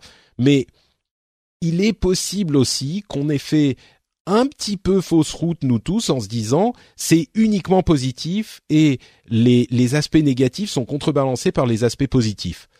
Et je crois que euh, enfin je suis plus aussi certain de ça. Donc le fait de se dire bon bah on va être un petit peu plus sage, on va un petit peu plus réfléchir, à ce qu'on dit et ce qu'on laisse dire, euh, ça peut mener à une meilleure expérience pour tout le monde et pas juste une meilleure expérience genre un truc plus joli et plus euh, formaté pour que les annonceurs soient contents mais une meilleure expérience pour que nous en tant qu'individus sociaux qui devons discuter de problèmes importants puissions le faire. Il y a vraiment cet aspect qui moi me traumatise, c'est que euh, toute l'année 2016 on ne pouvait plus parler sur Internet parce que on était euh, systématiquement euh, accosté par des des, bots euh, automatisés qui non seulement des bots mais des gens aussi qui te rentraient dans l'art et on pouvait avoir aucune nuance, aucune discussion et ça c'est une un, effet pervers du web auquel il faut peut-être penser dans les produits qu'on développe sur le web. Donc le le le résultat que j'aimerais avoir, c'est c'est pas on s'auto-censure tous pour être sûr de, ne, de ne pas dire de conneries et de n'offenser personne. Mais euh, peut-être qu'il y a un juste milieu entre ça et euh, dès que tu veux dire quelque chose, tu te fais tomber dessus par euh, tout le camp d'en face qui va te, te, te, te te dégoûter d'essayer de dire quoi que ce soit, sans parler même des questions de harcèlement et de et de violence euh, verbale et de tu vois et de doxing et de machin comme ça. Il y a peut-être un juste milieu.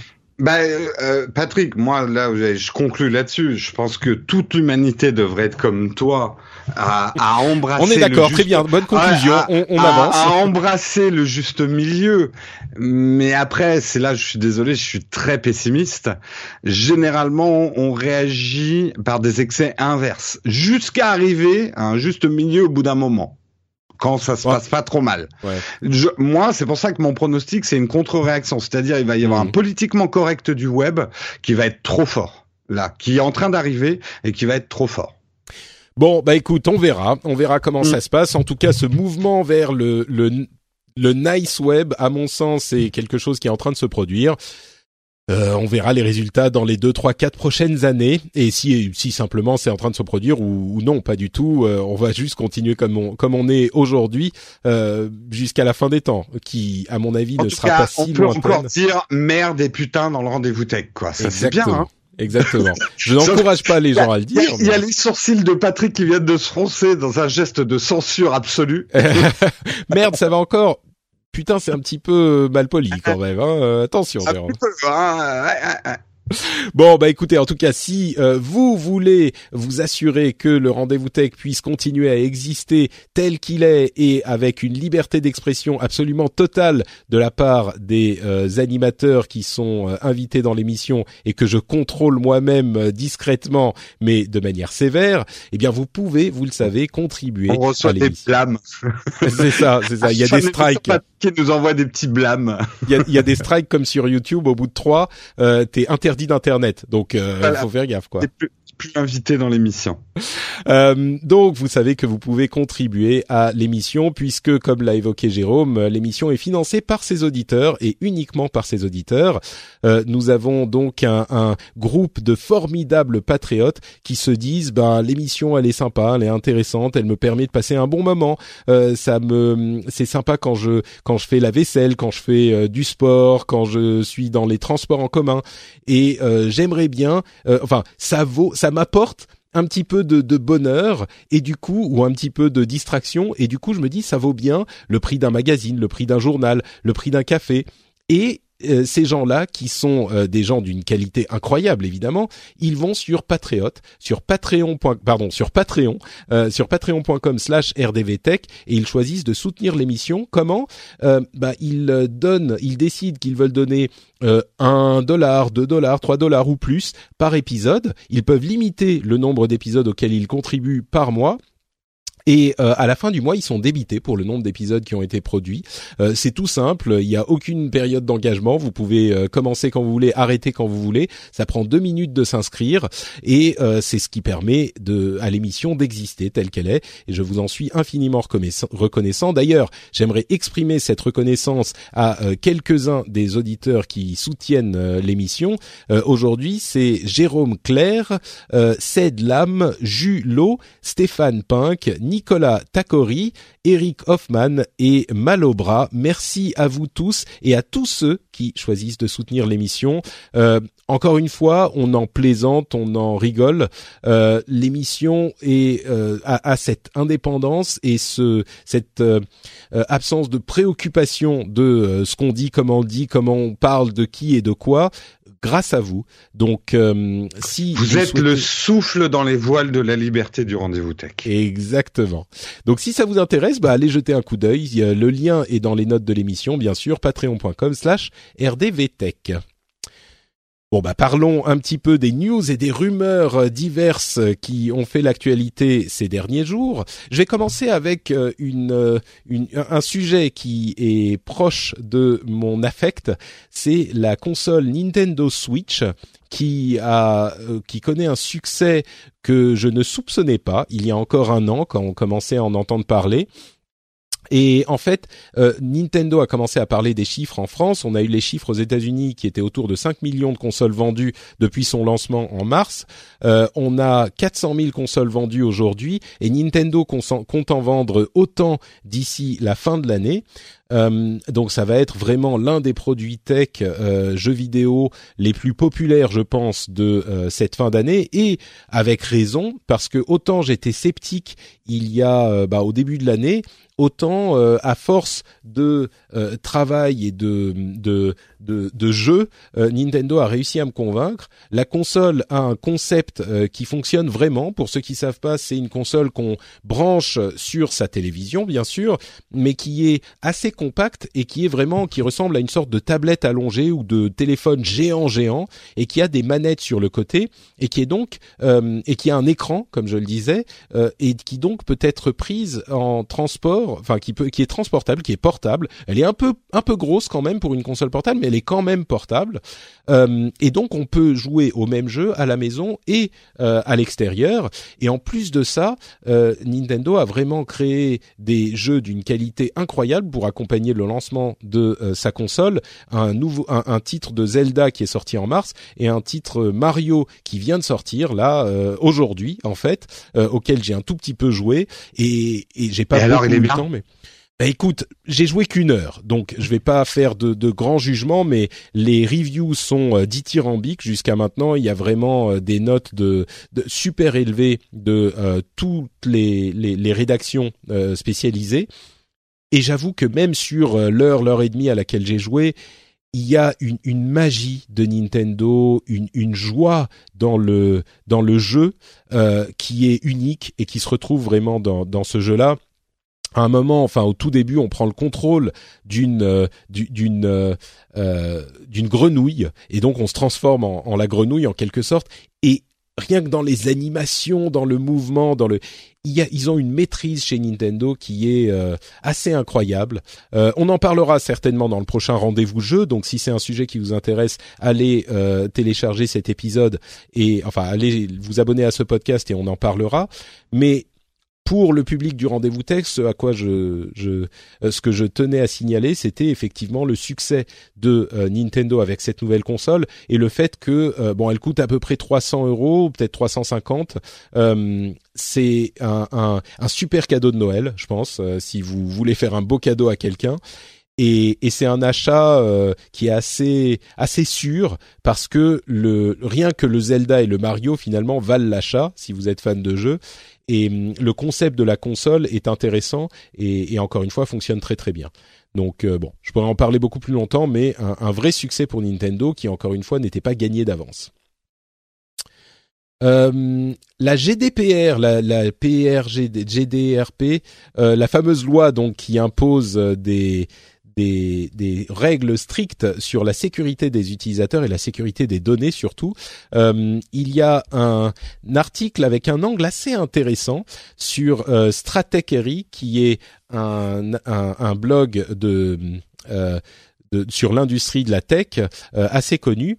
Et l'argument est que euh, la, la, la, la, loi va de manière assez euh, vicieuse finalement avantager Google et Facebook puisque ça veut dire que les le, le social graph, le graphe social, les informations sur vous et vos relations euh, doit être impérativement protégé par toutes les sociétés qui ont des informations sur vous, ce qui est bien mais euh, dans un contexte où Google et Facebook ont déjà toutes ces informations sur vous et euh, peuvent, dans le cadre de, par exemple, leur euh, euh service de publicité ou leur service de, de, login qui permettent aux gens d'utiliser leurs données de manière sécurisée, eh ben ça cimente leur leur euh, position sur ce marché et d'autres auront beaucoup de mal à venir s'y aventurer parce que il y a plus d'alternatives euh, étant donné que les sociétés peuvent difficilement euh, partager les données de leurs utilisateurs. Donc c'était une, une, une, idée assez intéressante à laquelle j'avais pas pensé moi qui suis très pour la protection des données. Donc c'est quelque chose à garder à l'esprit quoi, on va dire. Est-ce que tu t'es abonné à la banque N26 Jérôme? Oui, oui, j'ai un compte chez eux. Alors, tu sais que tu peux désormais utiliser Apple Pay en France avec N26 Oui, je le sais, mais je ne l'ai pas fait. D'accord. C'est vrai que N26 pour l'instant me sert surtout quand je voyage, mais euh, je vais peut-être du coup le transformer en un. Je me demande si je vais pas le transformer mon compte en compte euh, internet, tu vois. Hmm. Euh, toutes mes activités euh, et mes paiements euh, sur internet. Et du coup, euh, ça te sert à rien pour Apple Pay euh, quand tu es en balade avec ton téléphone. Ça, tu pourras pas payer sans fil avec ton truc. Ça, c'est ça, c'est ça l'intérêt. Bah, tu dis euh, compte pour achat internet. Tu vas pas faire des achats internet dans au casino du coin. Mais si, non, ah, mais oui, oui, non, mais je, quand je dis internet, c'est au sens large. On va dire oui pour mm. tout ce qui est PayPal et peut-être petite somme en fait, euh, somme on va dire en dessous de, de 500 euros quoi. ah petite euh, somme, oui oui non mais pas grand chose effectivement oui. Non mais tu vois ce que je veux dire. un peu, un peu comme dans, dans, dans, les voyages, c'est-à-dire mon loyer restera sur mon compte principal, euh, euh, mon iPhone restera sur voilà, l'iPhone du coup passe sur le, le, le, vieux compte et euh, et mhm. les Android passeront sur le nouveau compte. En fait, c'est ça. Je vois. Voilà. Euh, mm. Et du coup, bah, Cédric euh, Ingrand nous avait parlé de N26 Number 26 il y a il y a un bon moment, ça doit faire plus mm. d'un an. Euh, toi, ton expérience est positive aussi avec cette ah Il y a beaucoup de gens qui, qui hésitent je sais que... à aller sur je sais qu'ils ont eu des problèmes de sécurité. Je suis pas un spécialiste. Euh, il y a eu des doutes euh, sur euh, leur leur application. Je crois, je crois, mais sans vraiment savoir que c'est résolu. Moi, je trouve par par l'expérience. Mais ah ouais, ça va vous changer la banque. Hein. un truc tout bête, mais tu tu utilises ta carte N26 où que tu sois dans le monde, tu reçois direct une notification de la somme convertie dans la monnaie, euh, dans ta monnaie. Euh, ça paraît con, mais en vacances, c'est génial. Parce mm. que t'es pas là à te dire, oh merde, j'ai dépensé 46 000 euh, euh, trucs chemleux euh, monnaie locale, euh, sans te dire que ça fait que 2 euros, quoi, au final. Tu vois, enfin, comment dire Je comprends ça amène beaucoup de liberté par rapport à l'argent et, et ça t'enlève pas mal de, de soucis et tu gères tellement facilement ce compte à distance. C'est vraiment la première fois que j'ai un compte qui est aussi bien intégré à Internet et à la mobilité surtout. Hmm. Bon, intéressant effectivement.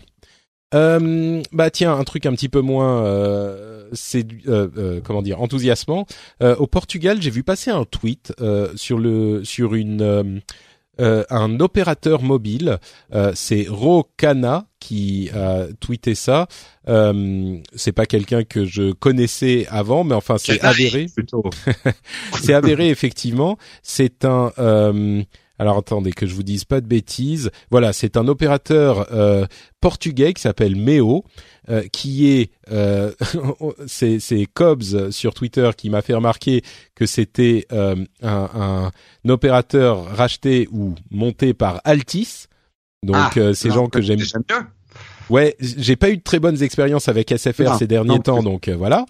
Et en fait, ce qu'ils font, qui est assez euh, horrifiant, c'est qu'ils vendent, c'est un opérateur mobile, donc c'est en mobilité, mais ils font une sorte de pack zéro rating où il va vous vendre des packs d'applications euh, euh que vous pouvez utiliser de manière illimitée. Genre vous avez le pack messaging, vous avez euh, Skype, Viber, euh, WhatsApp, etc. Vous avez le pack social qui coûte 5 euros. Vous avez euh, Facebook, Snapchat, Twitter, machin, le pack vidéo. Et ils vous vendent genre plein de packs à 5 euros pour pouvoir utiliser vos applications euh, en plus de votre forfait. Alors, mais Patrick, c'est très bien. Je paye du coup que le web que j'utilise. voilà, exactement. C'est l'horreur parce qu'il y a des gens qui vont dire ça, mais effectivement, c'est une entorse monstrueuse à la, à la, à la réalité du net, à la neutralité du net. Euh, bien sûr, on, sur le, le, mobile, c'est euh, pas aussi comment dire, il y a, y a un petit peu plus de de nuances parce qu'on a déjà des, des, sociétés qui font et des opérateurs qui font du zéro rating sur certaines applications, mais l'idée de vendre des packs à 5 euros, euh, la, la, présentation graphique en fait, c'est ah bah exactement comme ce, ce, ce, ce, tu te souviens de cette image qui tournait sur les réseaux justement qui disait si on fait pas attention à la neutralité du net, on va avoir un web où euh, voilà où ça va se passer comme ça où vous aurez votre pack à 10 euh, euros pour pouvoir utiliser les réseaux sociaux, les machins. Et bon, c'était pour les FAI euh, à la maison, mais enfin il n'empêche, c'est c'est c'est cauchemardesque quoi, c'est horrible. Ah oui, et pour je, je me suis moqué de ceux qui répondent. C'est vrai que la première logique, quand il connaît pas grand chose, c'est de dire bah c'est très bien, Patrick. Moi, j'utilise pas tout dans le web. Je vois pas pourquoi je devrais tout payer. Mm. En gros, moi, je rêve moi de bouquet télé où je ne paierai que les chaînes que je regarde. Donc finalement, quoi de différent? Ben la différence, elle est fondamentale. C'est-à-dire que, euh, enfin, on va pas refaire toute la neutralité du net, mais ça veut dire que on, on clive complètement toute évolution euh, du web euh, sur des applications qui auront décroché des contrats commerciaux euh, avec ces opérateurs, empêchant tout progrès, toute évolution de votre propre consommation du web. Euh, et c'est extrêmement dangereux. Euh, et enfin bon, euh, on peut reboucler facilement sur le long débat que nous avons eu sur l'internet trop sage et le, la liberté d'expression aussi. DeepMind, tu te souviens de l'application AlphaGo qui avait gagné au, Go contre les des, champions du monde? Il oui, mais je l'ai battu moi depuis. Depuis, tu l'as battu. Bon bah écoute. Ah, je... tu sais, euh, moi dans mon milieu, on m'appelle Gogo Girl, hein, donc. Euh... bah écoute, du coup, tu vas pouvoir te confronter à l'application de Go de DeepMind, euh, qui maintenant gagne 90% de ses matchs contre AlphaGo. Ouais, mais il triche. Euh, écoute, je sais pas s'il triche, mais en tout cas, c'est assez impressionnant de voir que on est à quoi quelques mois, un an même pas de la victoire de AlphaGo et déjà DeepMind bat AlphaGo 90% du temps. Non mais enfin. Et là où c'est encore plus fou, c'est qu'il bat en consommant moins de puissance avec un seul processeur euh, sur un ordinateur qui coûte vachement moins cher et en consommant moins d'électricité on n'est pas loin de l'intelligence artificielle qui va. Tu vois, on n'aura pas besoin d'un nice web. On aura juste un, un, un nice AI qui va décider de ce qu'on peut dire, de ce qu'on peut voir, et puis ça sera plus simple, tu vois. On n'aura pas besoin. Oui, qui te parlera avec une voix douce. C'est ça. Patrick, la commande que vous venez d'effectuer n'est pas autorisée. Patrick, le tweet que vous essayez de publier contient des des, des éléments perturbants qui pourraient euh, perturber vos lecteurs. Pour l'unité pour l'unité sociale et le progrès humain. C'est ça. Je vous recommande de modifier Fortement. votre message. C'est ça. ah, quel bel avenir vers lequel ah, ça va être beau, ça va être beau. Il y a des sociétés euh, tech, enfin pas mal de sociétés tech comme Facebook, Amazon, Oracle, etc., qui sont en train de développer leurs euh, euh, leurs activités au Mexique pour euh, faire euh, comment dire pour compenser les politiques anti-immigration de, de, du gouvernement de Donald Trump, ce qui est pas si surprenant parce que tout le monde dit parle depuis un bon moment de ce euh, de cette nécessité de la Silicon Valley de d'avoir des cerveaux frais d'immigrés qui viennent pour travailler dans les grosses sociétés de la tech. En fait, ils essayent de prendre les meilleurs et la politique anti-migratoire, enfin anti-immigration du gouvernement américain aujourd'hui euh, limite la possibilité pour les sociétés, pour ces sociétés de, euh, de, de trouver les gens dont ils ont besoin. Et du coup, bah, ce qui devait arriver est en train d'arriver. Bon, c'est pas non plus maintenant encore euh, complètement avéré, mais ce qui est en train d'arriver, enfin, ce qui devait arriver est en train d'arriver. Les sociétés vont ailleurs pour développer l'activité euh, là-bas. Alors, c'est très bien pour le Mexique. Hein, je suis sûr qu'ils sont très contents, mais c'est intéressant de voir comme une euh, une politique qui évidemment avait une intention positive si on voit les choses du point de vue de Trump, c'est-à-dire bah, limiter l'immigration pour redonner du travail aux Américains, et eh ben là, ça n'a pas forcément l'effet escompté, quoi. Bon, on, pourrait en parler longuement, mais voilà pour la petite news.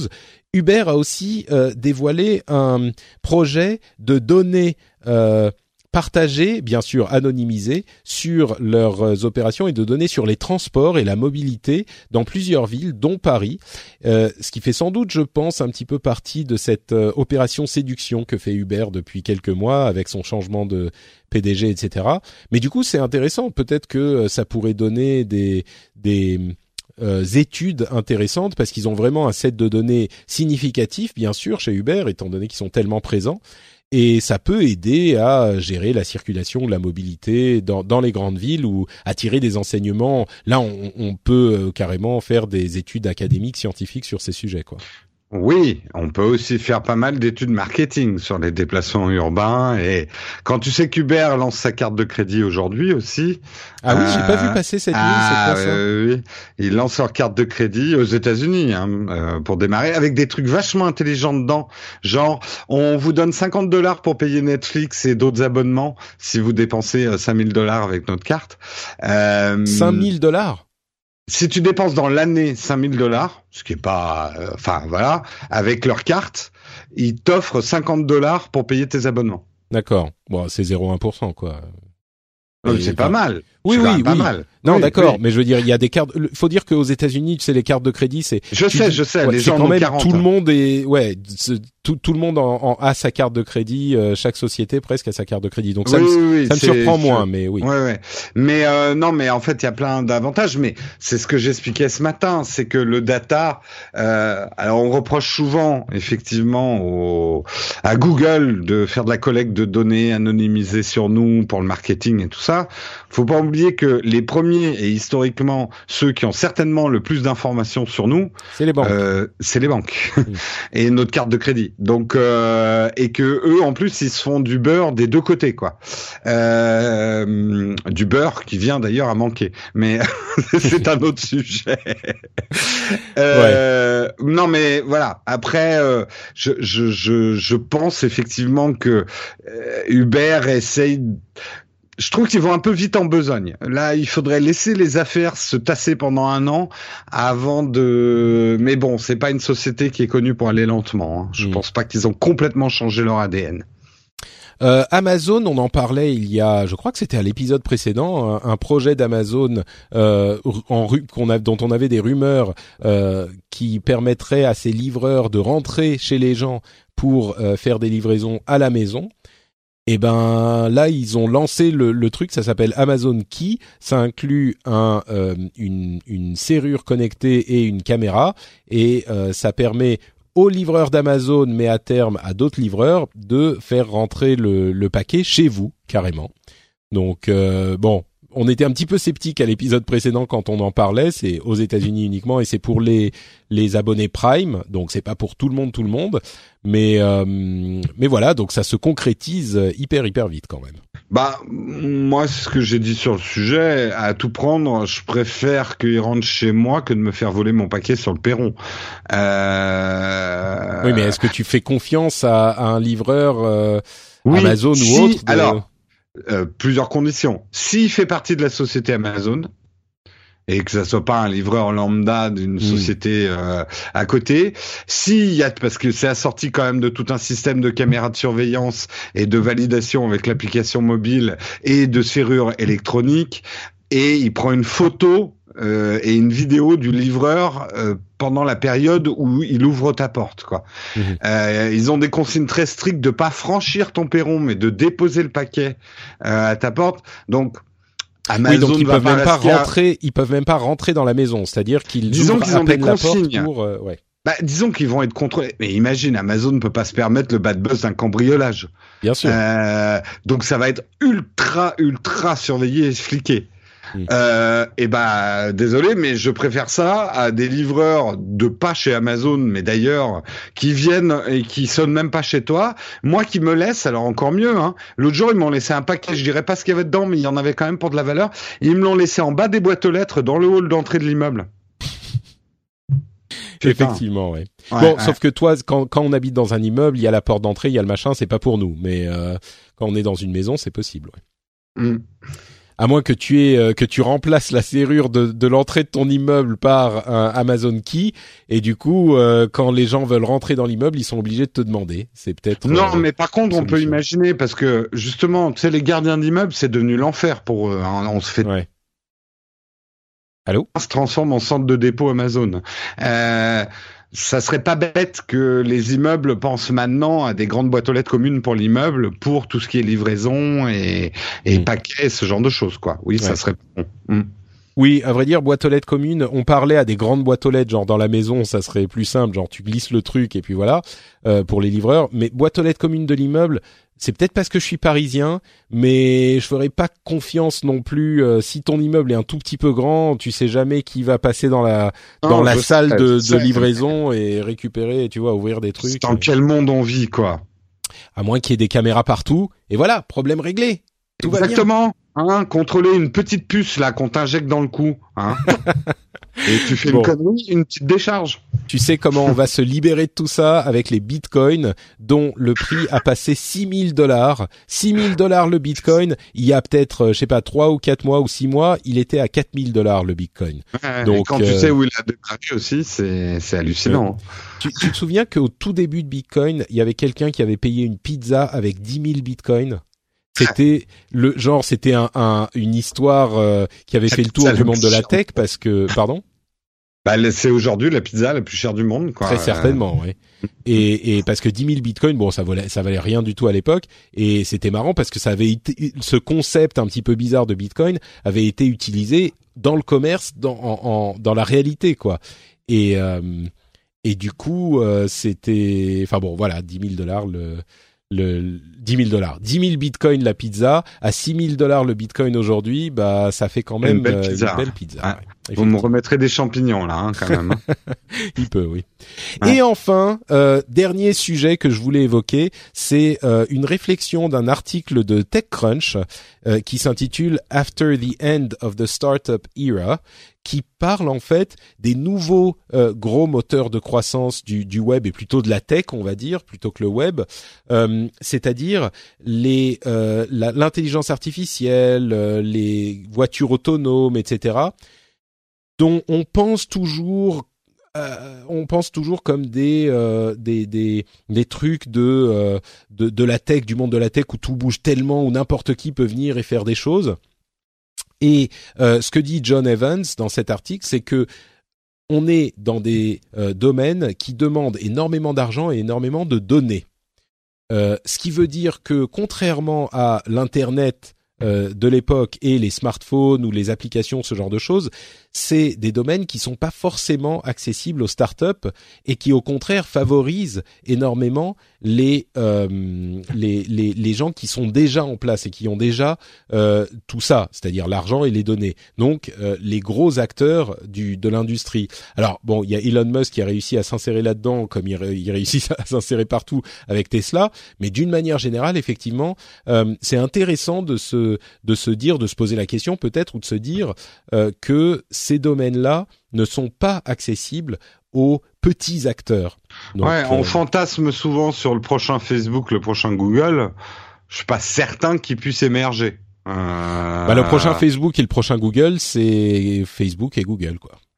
Oui, ça sera pas dans un garage, enfin le vieux mythe du garage euh, startup qui euh, fait un, un, truc qui est une killer feature. Il y en aura, il y a toujours des gens. Euh, Moi, je pense qu'il y en a beaucoup quand même, mais oui, mais ça interviendra pas sur des choses aussi majeures où, comme tu dis, le data et les fonds euh, euh, surtout que voilà, le marché, à la limite, moi c'est ce qui m'inquiète. Le marché se verrouille petit à petit et qu'un acteur plus dynamique, plus petit, a de plus en plus de mal à lutter, quoi. Mm. Oui, ça c'est certain. Je pense qu'il y en a quand même et que justement, comme on en parlait tout à l'heure avec le Nice Web, euh, c'est c'est ça reste possible parce que c'est internet et qu'il y a cette désintermédiation qui est totale et donc n'importe qui peut euh, assez facilement euh, faire des choses qui ont du poids je suis d'accord mais certainement dans le Ouais, le crowdfunding. Non, non, mais tu,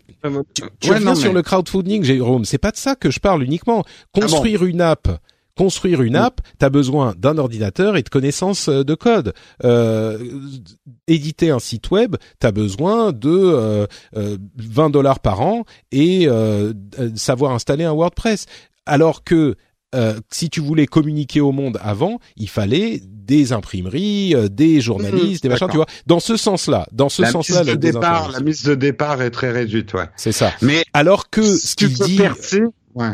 Ce qu'il dit John Evans, c'est que dans l'intelligence artificielle et dans euh, les voitures autonomes, qui sont les gros moteurs de la tech aujourd'hui dont on parle beaucoup, et eh ben dans ces domaines-là, en tout cas spécifiquement, là il faut pas s'attendre à ce qu'il y ait des petits qui sortent de nulle part. Oui, C'est des trucs, tu vois, c'est très spécifique ce qu'il dit. Mais, hmm. oui, je suis d'accord que, que, dans les médias, enfin, il y a heureusement, il y a plein de domaines qui ne demandent pas des investissements industriels, mais il y a plein d'autres domaines de la tech qui ont échappé euh, au monde des startups garage, quoi, euh, parce qu'il faut aujourd'hui des investissements industriels, ne serait-ce que pour s'y mettre, quoi. Hmm. oui, bon, ça, ça pourrait être un autre, euh, une autre discussion. Je crois que ça va être intéressant de suivre, par exemple, l'aventure de Shadow. Oui, oui, c'est effectivement oui Shadow qui est effectivement dans dans le la configuration startup euh, et qui va commencer à, se frotter. Euh, je sais pas si t'as entendu, mais de plus en plus de gros commencent à, dire ah tiens c'est marrant on a la même idée. Mhm. non, j'en ai pas entendu parler, mais ça me surprend pas. Euh, Nvidia, pour ne parler que d'eux, Microsoft aussi. Ouais. Euh, ouais. Bah, Nvidia, ça fait un moment qu'ils travaillent sur le streaming et sur le streaming de oui, mais euh, en fait, euh, Shadow leur a amené un élément essentiel qu'ils n'avaient pas percuté, c'est que les gens veulent pas partager leur ordinateur sur le cloud. Hmm. Oui, c'est pas faux. Ils veulent pas partager la puissance. Hmm. Je comprends. Bon bah écoute, sur ces considérations, on va euh, mettre un terme à notre conversation et à notre épisode.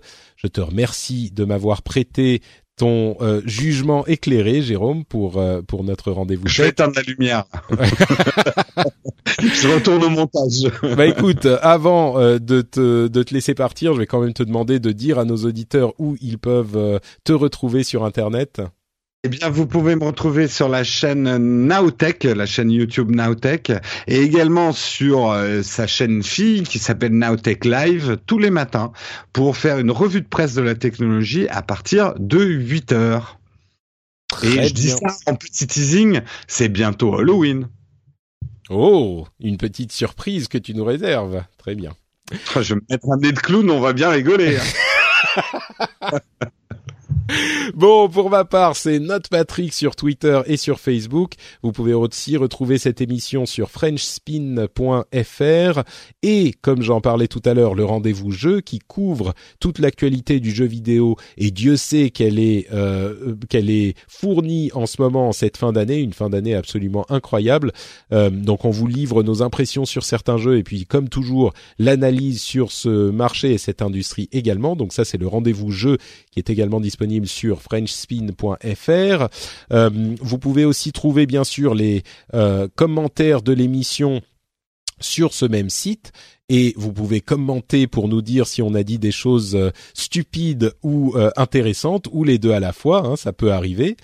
Euh, vous pouvez aussi, si vous le souhaitez, aller commenter sur iTunes pour dire ce que vous pensez de l'émission et mettre une note, mettre une note en étoile comme Val Tompis 799 Teki Poea, Mage 89 et euh, Aberto, pardon, qui sont venus nous laisser ces derniers jours euh, un petit commentaire.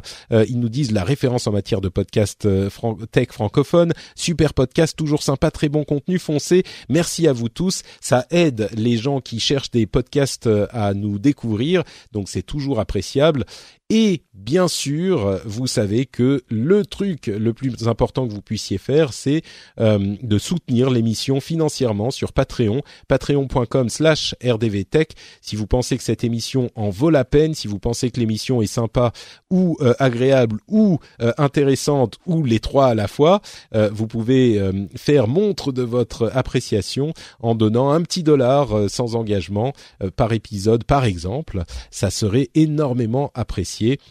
Ou alors, vous pouvez aussi dire à vos amis d'écouter le rendez-vous tech. Ça, le bouche à oreille et le conseil des amis. C'est toujours le meilleur moyen de diffuser la bonne parole. On vous remercie en tout cas de nous avoir écoutés. On vous donne rendez-vous dans une quinzaine de jours à peu près pour le prochain épisode et on vous fait tout plein de grosses bises. Ciao à tous. Salut tout le monde.